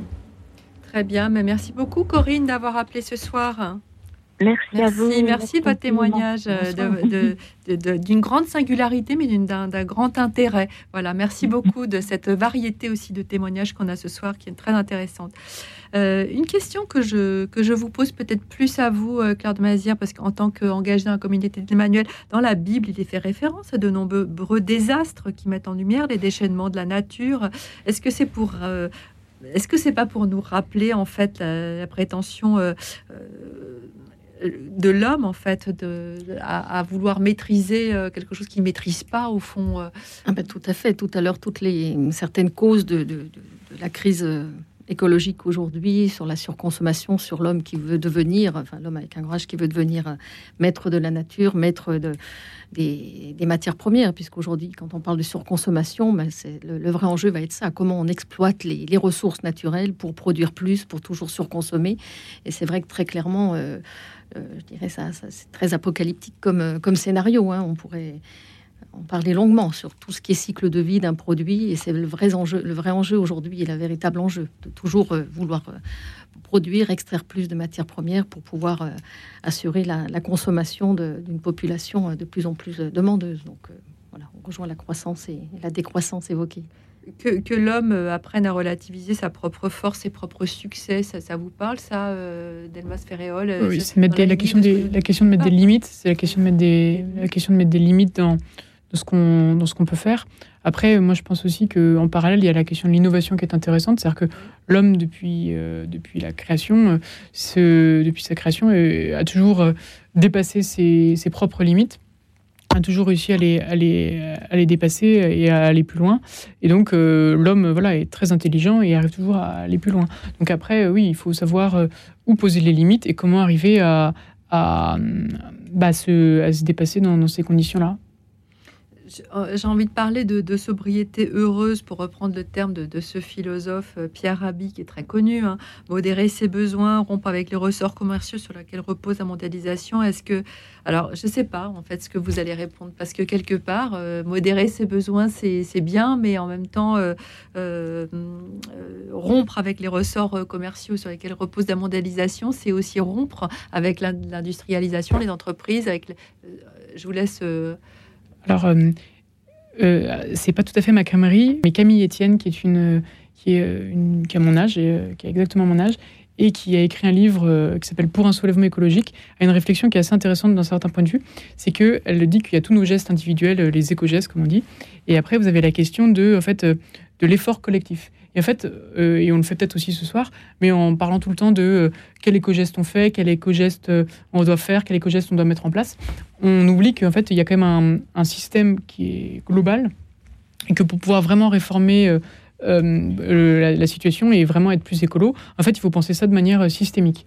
Et, et ça, c'est cette sobriété heureuse, en fait, elle est possible que si, d'un point de vue mondial, mais aussi d'un point de vue des États, des régions, des villes, il y a un vrai, il y a un vrai engouement et une vraie prise de conscience et une vraie euh, mise en place de propositions concrètes.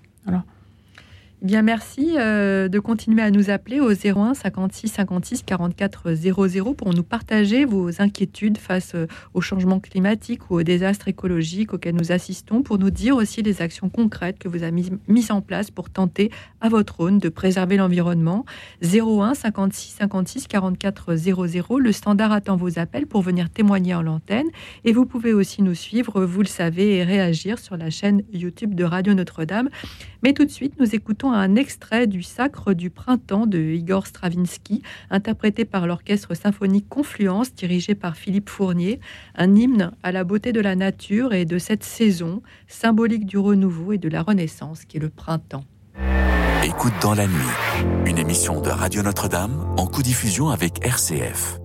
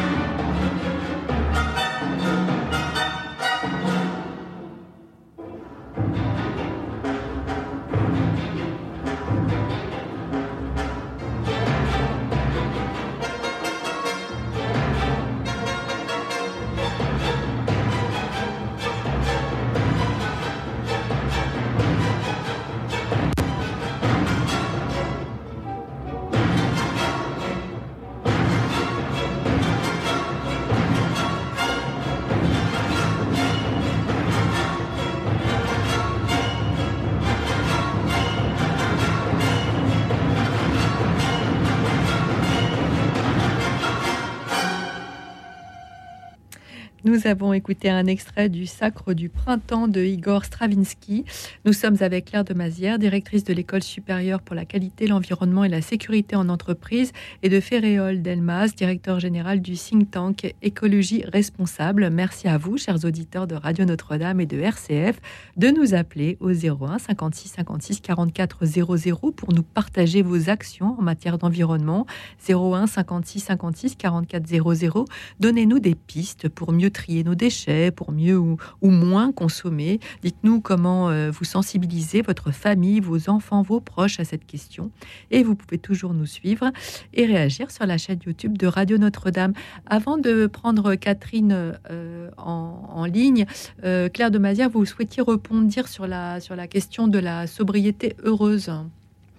Oui, peut-être faire le lien. Voilà, merci. Peut-être faire le lien avec le, développement durable, c'est un, une thématique en tout cas que nous, nous enseignons beaucoup à, nos étudiants et, qui est très présente au niveau des, entreprises, qui, euh, que l'on assimile souvent à, la protection de l'environnement, mais qui repose quand même sur trois piliers. Il y a la partie écologique, l'environnement, la maîtrise des impacts, mais il y a aussi la partie, et Ferrol l'expliquait bien, économique, hein, liée au développement des, entreprises, des organisations qui vont permettre de fournir aussi des biens et du, travail, et cet aspect social, le pilier social. Je voudrais juste euh, voilà, repréciser que ces trois piliers sont indispensables pour une pour une pérennité de, je dirais de, nos activités, des activités des entreprises, puisque l'humain reste au centre, hein, au centre de, des pratiques, des conditions de travail aussi, du, social.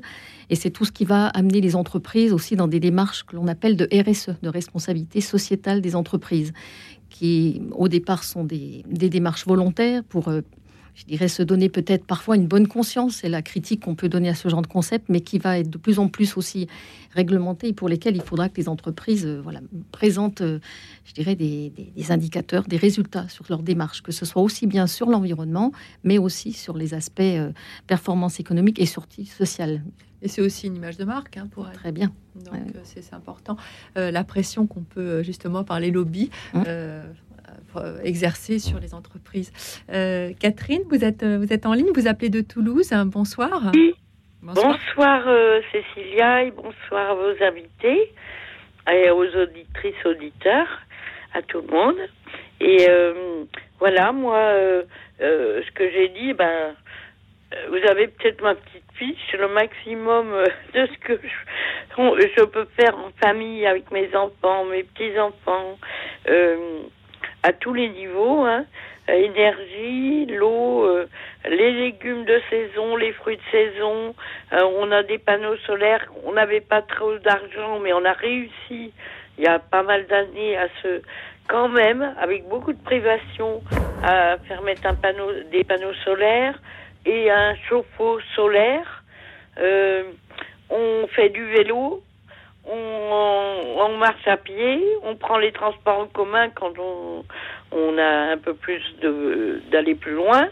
Euh, on a acheté une voiture, euh, je l'ai pas dit ça, mais on a bon ça c'est possible. Je le conseille à tout le monde qui ont leurs enfants dans la même euh, ville.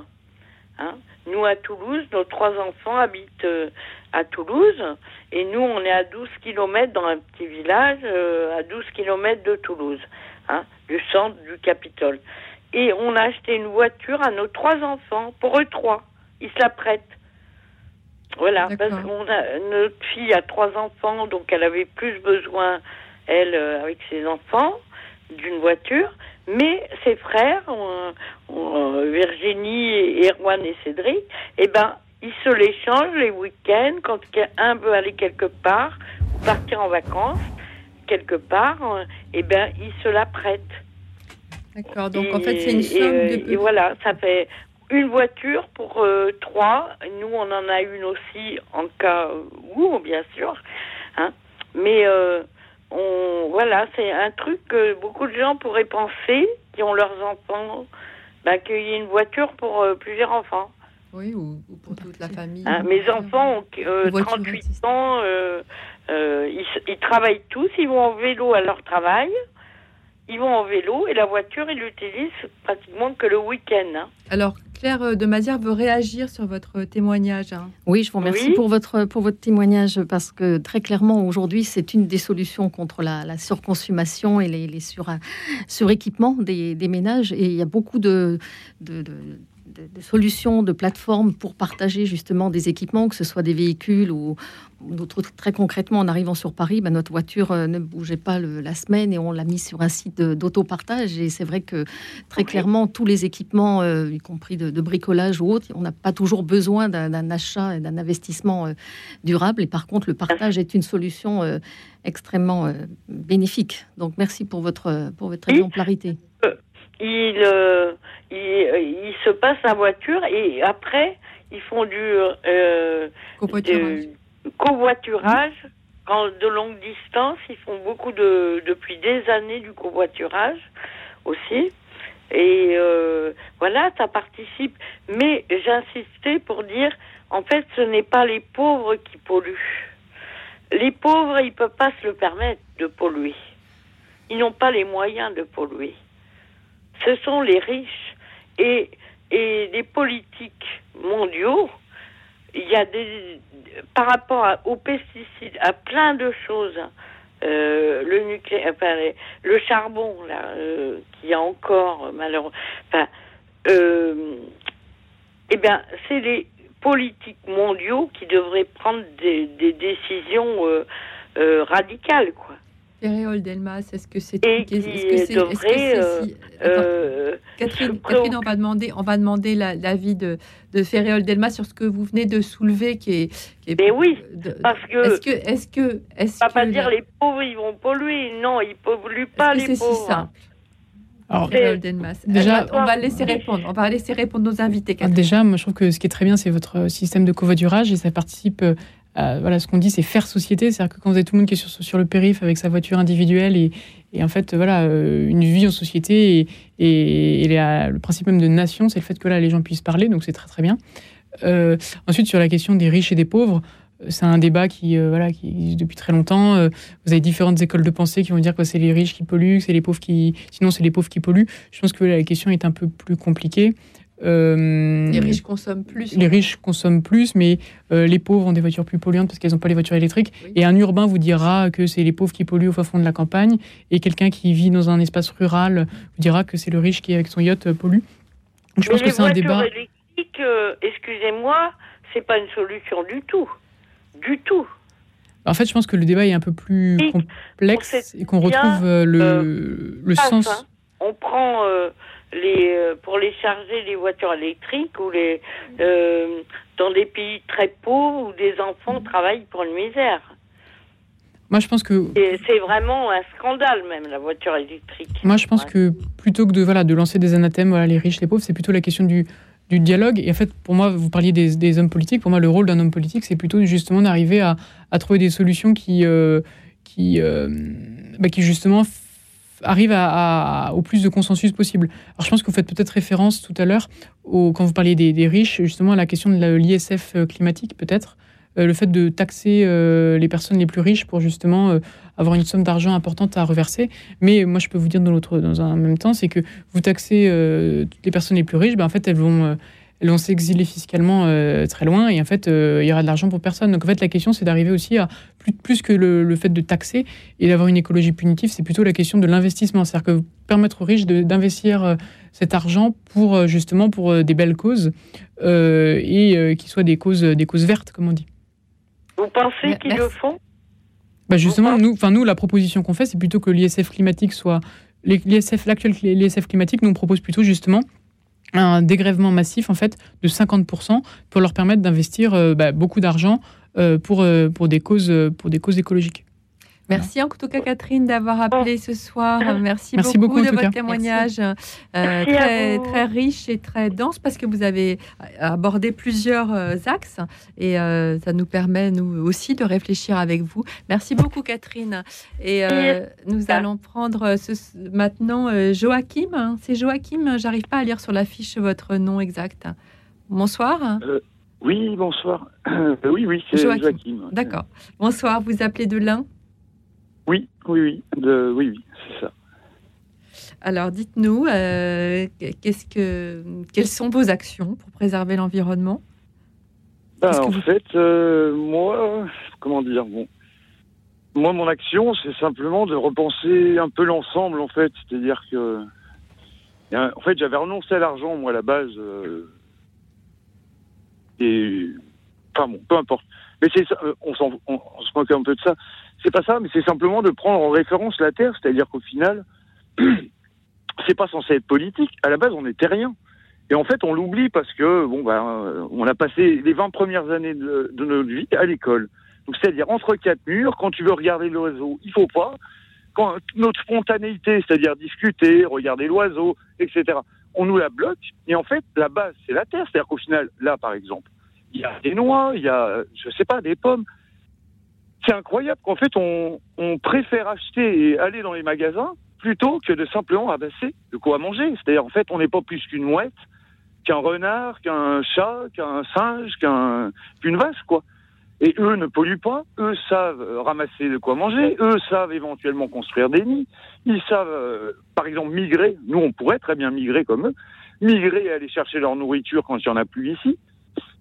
Et en fait, euh, ouais, on n'est plus terrien. C'est comme si. Euh, donc moi, mon action, c'est simplement de, bah, de, revenir, revenir à la terre, quoi, référence. mais là, là vous, nous vous, nous proposez de revenir à l'âge de pierre. Ah oui, mais alors c'est ce qu'on nous dit. Mais alors l'âge de pierre, c'est-à-dire, en fait, si on prend il y a encore 200 ans, il y a, il y a environ 200. Pour moi, les, si vous voulez, l'électricité. Alors, je dis pas qu'il y a rien de bon, hein, mais si on, on, on s'en contentait pour des choses euh, absolument essentiels, comme je sais pas moi, euh, euh, l'hôpital par exemple, ou alors, la radio pourquoi pas, parce que c'est un service public, mais quelques petits détails. Et si vous laissez pas l'électricité qui nous rend heureux, à chaque fois qu'on dit ça, qu'est-ce qui nous rend heureux? L'amour de ma femme, l'amour de Dieu, l'amour de la terre, l'amour de mes amis, l'amour de ma famille. Euh, c'est-à-dire en fait le même amour qu'on voit chez les hérissons, qu'on voit, j'en sais rien, qu'on voit chez les sangliers. C'est-à-dire qu'en fait, euh, qu'est-ce qu'on veut? Soit on veut être heureux, soit on veut juste, euh, euh, comment dire, soit on veut être heureux, être philosophe. Par exemple, on est sur une radio chrétienne. Je sais pas, Jésus, me semble-t-il, hein, marchait sans aucune possession. Et, euh, et, et, et, en plus de ça, juste pour finir, qu'est-ce qui est, en fait, on nous a volé encore autre chose. Parce qu'en fait, si on vit, par exemple, moi j'ai choisi de ne plus avoir de maison, simplement. C'est-à-dire de faire plutôt, d'avoir de l'amour et de la confiance. J'ai dormi chez des gens pendant six mois d'affilée. J'ai, c'est pas si compliqué de faire un feu. Et en fait, ce qui est beau au milieu de tout ça, c'est quand on fait un feu et qu'on a les étoiles. Notre plafond, c'est des étoiles, c'est-à-dire c'est l'infini. C'est quelque chose de miraculeux, incroyable. Quand le matin, le soleil se lève, il y a quelque chose qui est de l'ordre de, je sais pas, c'est surnaturel. Mais tout ça. Euh, Joachim, Bref, je, pardon. Je, vous coupe un petit peu parce qu'on a beaucoup, beaucoup d'appels. Mais la question que vous soulevez est intéressante parce que est-ce que est-ce qu'il faut revenir en arrière En fait, c'est ça votre question. Est-ce qu'il faut revenir en arrière, Est-ce qu'il faut euh, se délester de tout progrès En fait, c'est le progrès qu'on. Excusez-moi, juste, juste, oui, vous m'entendez Oui. Encore? oui. Mais moi, c'est pas tellement, euh, ce, c'est-à-dire, il y a des avancées, mais au final, euh, c'est plus, c'est pas tellement en arrière, c'est plutôt savoir, parce que par exemple, les pygmées actuellement sont un peuple qui eux, sont bien humains, c'est la même race, tout ça, mais eux pas. Et mais si ils sont pas dans la même situation d'industrialisation. Oui, si on n'oublie pas, si on n'oublie pas, euh, en, tout le, le peuple américain, c'est-à-dire tout le continent entier, et euh, je pense que ça serait valable d'autres continents. Si vous voulez, si vous voulez, s'il n'y a pas la colonisation avec des mitraillettes, hein, contre des gens. Là, là on s'éloigne. Là, on s'éloigne du sujet, euh, Joachim. Restons. Déjà, c'est un sujet déjà tellement vaste. L'environnement est tellement compliqué. Restons sur le sur le sujet de l'environnement. Mais euh, Ferréol Delmas va, va, vous répondre sur ce que vous soulevez, qui est qui est très intéressant. Est-ce que est-ce qu'il faut finalement remettre en cause le progrès? Moi, ça, votre, quand vous avez parlé, moi, ça m'a fait penser à, je ne sais pas si, puisque voilà, vous, avez l'air d'être un peu philosophe, à Jean-Jacques Rousseau qui a écrit Émile ou l'éducation. Et en fait, Émile ou l'éducation, c'est euh, le fait que euh, il y aurait un mythe du, en quelque sorte, du bon sauvage qui vivrait tout seul sur une île et en fait apprendrait les choses de lui-même et qui n'aurait pas besoin ni de maître ni de ni de, personne pour lui apprendre à, vivre et à savoir ce qui est bon. Et moi, je pense que justement, euh, en fait en, se mettant dans la situation, enfin dans notre situation, c'est en sachant ce que les gens avant ont fait en sachant ce que les gens avant ont produit, que nous-mêmes on peut progresser. Donc la question du progrès, bon, il y a la, vous parlez du progrès matériel, mais aussi le progrès intellectuel. Et, et donc voilà, moi c'est plutôt là-dessus que je voudrais rebondir. Après sur la question de les animaux, bon, on en a déjà un peu parlé tout à l'heure. Il y a quand même des, différences euh, qui peuvent être euh, qui peuvent être notables. Déjà le fait de pouvoir euh, de pouvoir parler. Et, je pense que il faut pas oublier il faut pas oublier qu'en fait la grandeur d'une civilisation, c'est aussi le fait de, de, voir ce qui est beau et de savoir de savoir le, magnifier grâce au progrès. Par exemple, on a construit des châteaux forts grâce aux différents progrès, puis après on a, on a augmenté. Voilà, donc euh, moi, c'est voilà, un peu ce que On a été chasseur-cueilleur, mais on, était chasseur-cueilleur et on l'est plus. On a et on a évolué. Et c'est ça aussi qui est beau dans l'homme, c'est que sa capacité d'évolution et c'est ce qui nous différencie des animaux. Mais c'est aussi ça qui il faut aussi prendre en compte le fait qu'effectivement, il, il, y a des dégâts. Euh, il y a des dégâts, mais, euh, mais du coup, c'est voilà, ces dégâts-là qu'il faut arriver à, à, limiter. Et voilà, c'est poser des, les limites. Et c'est le principe même de la modération. On en revient à l'équilibre, à l'harmonie, euh, et retrouver cette harmonie, cet équilibre avec la nature. Mais Joachim soulève quand même ce, cette, cette, question. Merci beaucoup, Joachim. nous allons prendre à, à l'antenne le témoignage de Gérard. Bonsoir, Gérard.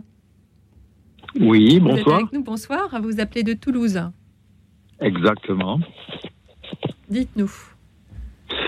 Oh, eh bien, écoutez, j'écoutais ce florilège d'idées, de conseils, d'impulsions ça prouve que les gens ne sont pas endormis et ne se laissent pas complètement anesthésier par tous les, les, faux miracles du faux progrès, parce que quand vous parlez du progrès, ce n'est pas un vrai progrès. C'est ça le problème, c'est une régression la plupart du temps spirituelle. Et là, il n'y aura pas d'écologie s'il n'y a pas une approche, une réflexion, une méditation spirituelle sur le sens que nous sommes créatures faites à l'image du Créateur et de la création qui est en miroir. Micro et macrocosme se, sont en miroir l'un de l'autre et actuellement je pense vraiment, et je l'enseigne et j'essaie de le pratiquer depuis presque ma naissance, de faire que les choses doivent être faites par amour pour la création qui nous le, qui nous le rendra comme elle voudra, mais au centuple sûrement. Parce que tout ce qui est fait trop pour sa propre santé, pour son porte-monnaie, pour son égoïsme, n'a pas de sens. Et tout ce qui va être fait par amour pour la maison commune, si je puis dire, pour reprendre l'expression de notre pape, tout cela sera bien, bien plus juste hein, au point de vue spirituel et va rejaillir automatiquement sur l'être humain, sur sa santé, sur son bonheur, sur sa simplicité. Et c'est un grand progrès que de savoir consciemment, volontairement abdiquer, abandonner à de faux progrès, à de faux conforts, à des tas de choses qu'on essaie de nous faire miroiter, mais il y a un intérêt diabolique derrière, évidemment, de puissance, d'argent, etc. Et c'est là qu'il y a le véritable progrès, de remettre les choses en place, d'aller à l'essentiel et après, il n'y a pas de recette absolue. Tout, est bon. Et vous le voyez, les individus, où ils sont, pour se déplacer, pour se vêtir, s'alimenter, etc., vont trouver les solutions si seulement, dès le plus jeune âge, on met des individus, et je l'ai vécu en Allemagne, entre autres, dans des écoles privées où on fait beaucoup, beaucoup cela, de mettre les enfants en contact, de leur apprendre la botanique, voir les plantes, d'aller voir les animaux, d'aller voir les artisans dans leur métier, euh, d'étudier les roches, le pays, le paysage, Enfin bref, de mettre l'individu en rapport avec toutes les manifestations de la création, d'abord pour les connaître, et quand on connaît, on devient automatiquement responsable, sans jugement, sans autorité, on se sent responsable des éléments. on va, demander, on va demander, à Claire euh, de Mazière de, d'interagir en fait. Attendez, attendez, je termine. Et celui qui me tient le plus à cœur, parce qu'on n'en a pas parlé, on en parle peu, ce soir pas du tout, je pense, c'est l'eau. L'eau constitue l'être humain et la terre en majorité. Et j'appartiens à un cercle de travail sur l'eau, sur l'être de l'eau, initier les enfants, les gens à, rencontrer le langage de l'eau pour, respecter l'eau et pour ne pas simplement la souiller ou en s'en servir euh, comme, support de, de nos lavages, de nos lessivages, de nos toilettes, etc. Mais savoir aussi respecter l'eau de vie.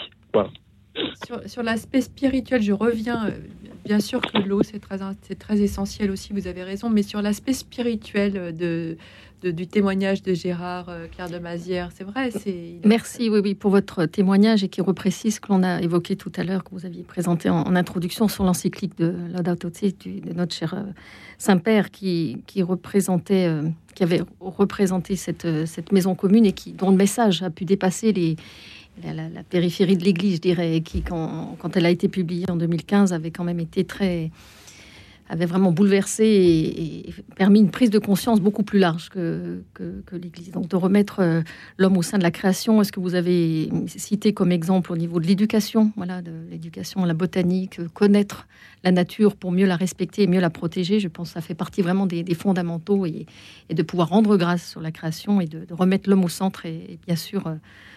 Euh, indispensable.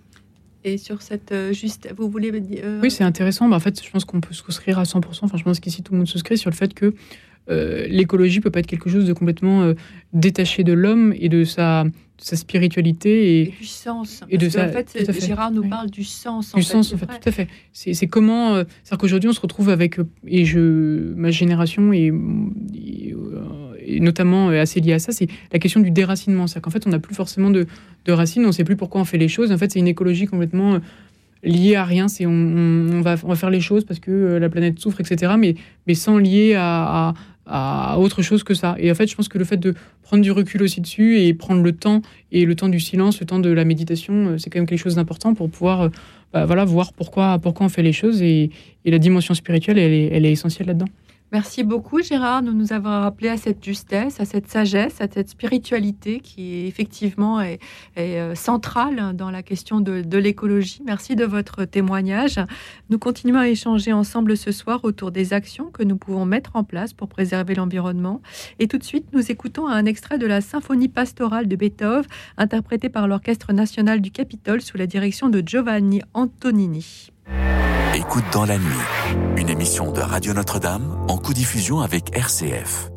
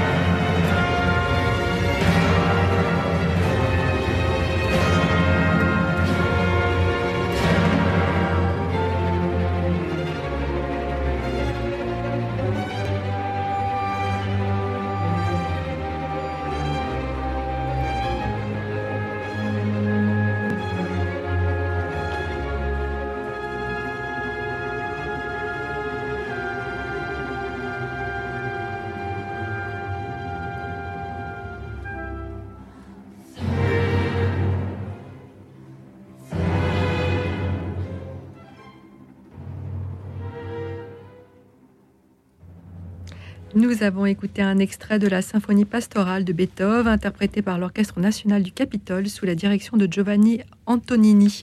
Et tout de suite, nous prenons rapidement Michel. Michel, vous êtes en ligne Oui, bonsoir à Bonsoir.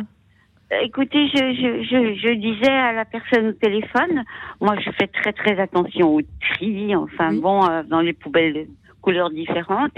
Mais la question que je me pose souvent, c'est euh, à partir du moment où mon tri s'en va, est-ce que les industriels ou les mairies ou les arrondissements euh, font de même pour recycler éventuellement?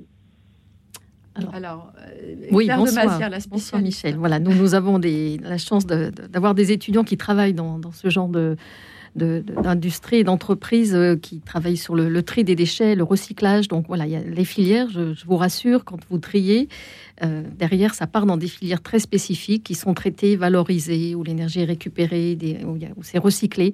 Donc en effet, ce sont, des enjeux aussi, ça, des salariés qui travaillent aussi dans ces, entreprises. Et, j'aime souvent citer l'exemple le, d'une personne qui travaillait sur une chaîne de tri, dans ce genre de, cité, qui trouvait beaucoup de sens à son travail. On aurait pu croire qu'à première vue, c'était pas un travail très, valorisant. Et elle trouvait qu'elle, à son niveau, elle, contribuait à la protection de l'environnement. Et en effet, ces, entreprises développent beaucoup d'innovations euh, techniques sur ces, pour valoriser vos, vos déchets, recycler et limiter l'impact au niveau des, des rejets dans le sol et, des pollutions. Eh bien, tant mieux, vous me rassurez. Voilà. et c'est vrai qu'on trie beaucoup plus euh, maintenant qu'il y a 10 ans et, euh, et de, de, mieux en mieux. Euh, Ferrel Delmas, est-ce que vous, vous, vous, qui voulez mettre en avant en fait les actions locales, vous, vous, vous valorisez aussi ça bah, Je crois que c'est devenu obligatoire désormais. Donc, de toute façon, dans toutes les villes, normalement, c'est plus ou moins, oui, mais plus ou moins. respecté. Euh, dans le sud de la France, c'est plus compliqué. Je peux vous, je peux vous dire, c'était il y a longtemps, mais c'est quand même plus compliqué. Après, euh, euh, bah, le tri sélectif, c'est quelque chose d'important, mais c'est ce qu'on disait, c'est quand même une action parmi d'autres. Il y en a beaucoup. C'est une action euh, qui, bah, pour cette bah, pour cette jeune femme, a du sens. Donc c'est, important. Mais il faut avoir une vision quand, quand on est maire, par exemple, il faut avoir une vision plus large que juste de mettre le tri sélectif. Pour moi, c'est quelque chose d'un peu basique. C'est plutôt un projet de société, un projet de ville, un projet d'agglomération qu'il faut mener. Merci en tout cas, Michel, de nous avoir euh, attiré enfin, notre attention. Mais voilà, je pense qu'on est tous euh, très sensibles au tri. Mais c'est vrai qu'on ne sait pas ce qui se passe après. Donc vous avez bien raison de poser la question. Donc euh, soyons rassurés. C'est le tri que, nous commençons et, ensuite il y a un relais qui se fait au niveau des communes, etc. Donc voilà. Est-ce que ça vous rassure? Ah, Michel, vous êtes parti déjà. Je non, je suis pas partie. Vous êtes là, vous êtes rassurée donc par la réponse de nos invités. Ah, tout à fait, tout à fait, parce que je me suis posé souvent la question. Merci beaucoup en tout cas d'avoir appelé ce soir. Merci à vous. Merci à vous tous. Au revoir. C'est une question qui doit rassurer beaucoup de monde peut-être, d'ailleurs. Je pense que ça, c'est une question qui a dû, oui, que, qui a dû rassurer beaucoup de gens se posent, bien sûr, parce qu'on trie, mais on voudrait savoir si c'est efficace après. Donc, euh, visiblement, oui. Enfin, c'est la logique des choses. Mais euh, je voulais aussi, en fin d'émission, qu'on aborde le sujet de la pollution numérique, parce que c'est une pollution à laquelle on ne pense pas et qui est, euh, paraît-il, aussi importante euh, que les transports, euh, voire peut-être même plus. Alors, pollution numérique, ça concerne les mails tous azimuts, ça concerne les réseaux sociaux, ça concerne tout ce qu'on poste, en fait, avec enthousiasme et énergie, si j'ose dire, toute la journée. Ferréol Delma, je m'adresse à vous qui êtes jeune. Est-ce que les jeunes prennent conscience qu'en fait, ils polluent énormément aussi par l'informatique hein? Alors, je pense que c'est quelque chose qui, euh, oui, qui, interroge beaucoup les, beaucoup les jeunes de ma génération. Et euh, en fait, euh, je, veux dire, enfin, je veux dire deux choses là-dessus. Tout d'abord, c'est le fait que, bah, en fait, à mon âge, on est tous un peu accros aux écrans, il y en a dans tous les sens. Et c'est une question qui interroge beaucoup, hein. plus tard aussi, mais voilà, c'est une question qui interroge beaucoup de gens. Et après, le deuxième point, c'est qu'on a fait venir Google à, notre, un événement il y a 15 jours mmh. pour justement parler de la question justement de la pollution numérique et justement un peu pour. pour enlever certains, certaines choses qu'on pouvait penser. Et alors, voilà, quelque chose qui va, qui va intéresser les auditeurs. Tout le monde a un mail, je pense. Et alors, il vaut mieux ne pas supprimer. Vous recevez un mail, il vaut mieux en fait le laisser dans votre boîte mail plutôt que de le supprimer. Parce qu'en fait, quand il est dans votre boîte mail, il dort. Alors que si vous supprimez le mail, en fait, ça, fait, ça, ça, consomme de l'énergie. Donc vous recevez un mail, euh, vous, vaut mieux pas le supprimer, le laisser dans votre boîte mail. Voilà. Je croyais qu'il fallait vider sa corbeille. Et eh ben justement, c'est un peu un. Alors d'après les spécialistes de Google, il vaut mieux le, justement le, le, le laisser, euh, le laisser dormir.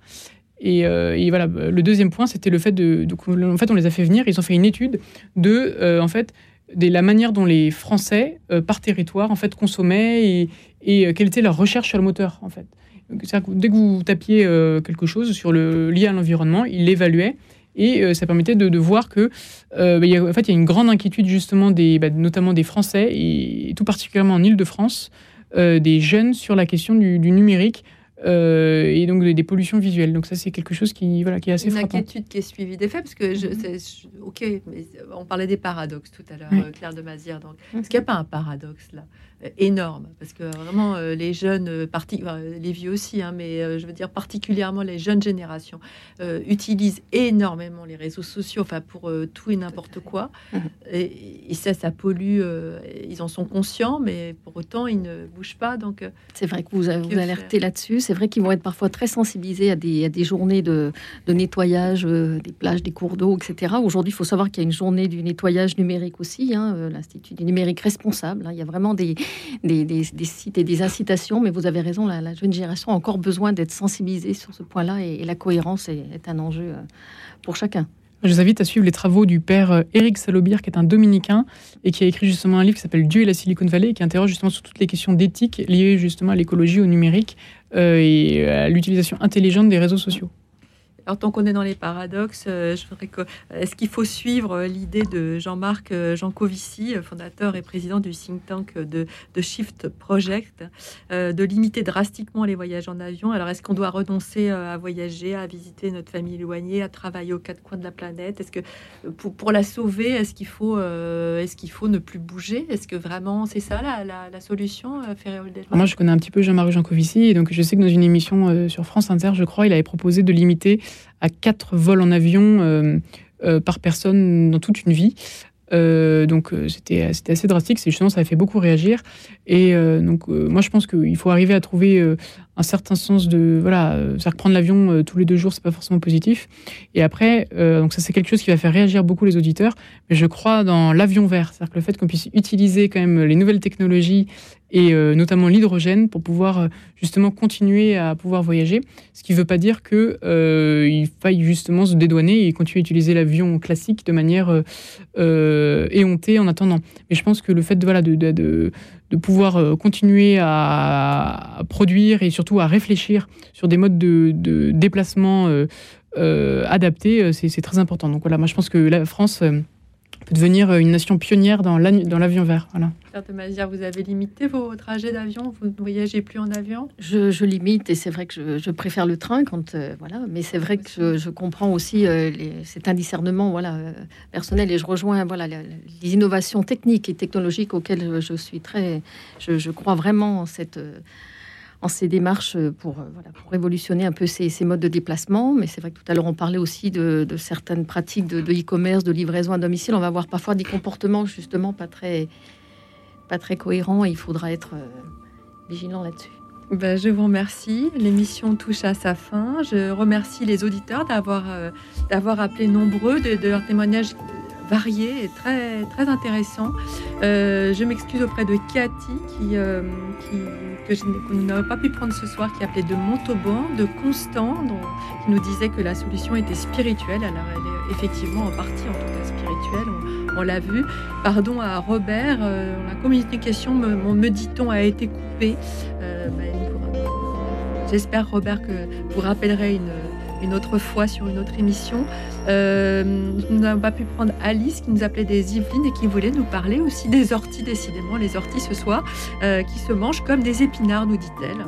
il faut les manger crus et n'attaque pas l'estomac. Bon, très bien, bah, écoutez, on le saura. et aussi m'excuser auprès de Catherine, euh, que nous n'avons pas pu prendre ce soir à l'antenne. Merci à vous. Euh, euh, Claire de Mazière, directrice de l'École supérieure pour la qualité, l'environnement et la sécurité en entreprise. Merci à vous, Ferréol Delmas, directeur général du think tank Écologie Responsable, d'avoir été avec nous ce soir et nous avoir beaucoup éclairé sur toutes ces questions qui ne sont pas simples. Et merci à toute l'équipe, euh, Alexis Dumini, le réalisateur. Merci à Marie-Elisabeth et François, euh, nos deux bénévoles qui ont pris vos appels au standard, ainsi que Denis Thomas. Il me reste à vous souhaiter une nuit douce et reposante, car demain, soyez-en sûrs, nous accueillerons la lumière étincelante du jour nouveau.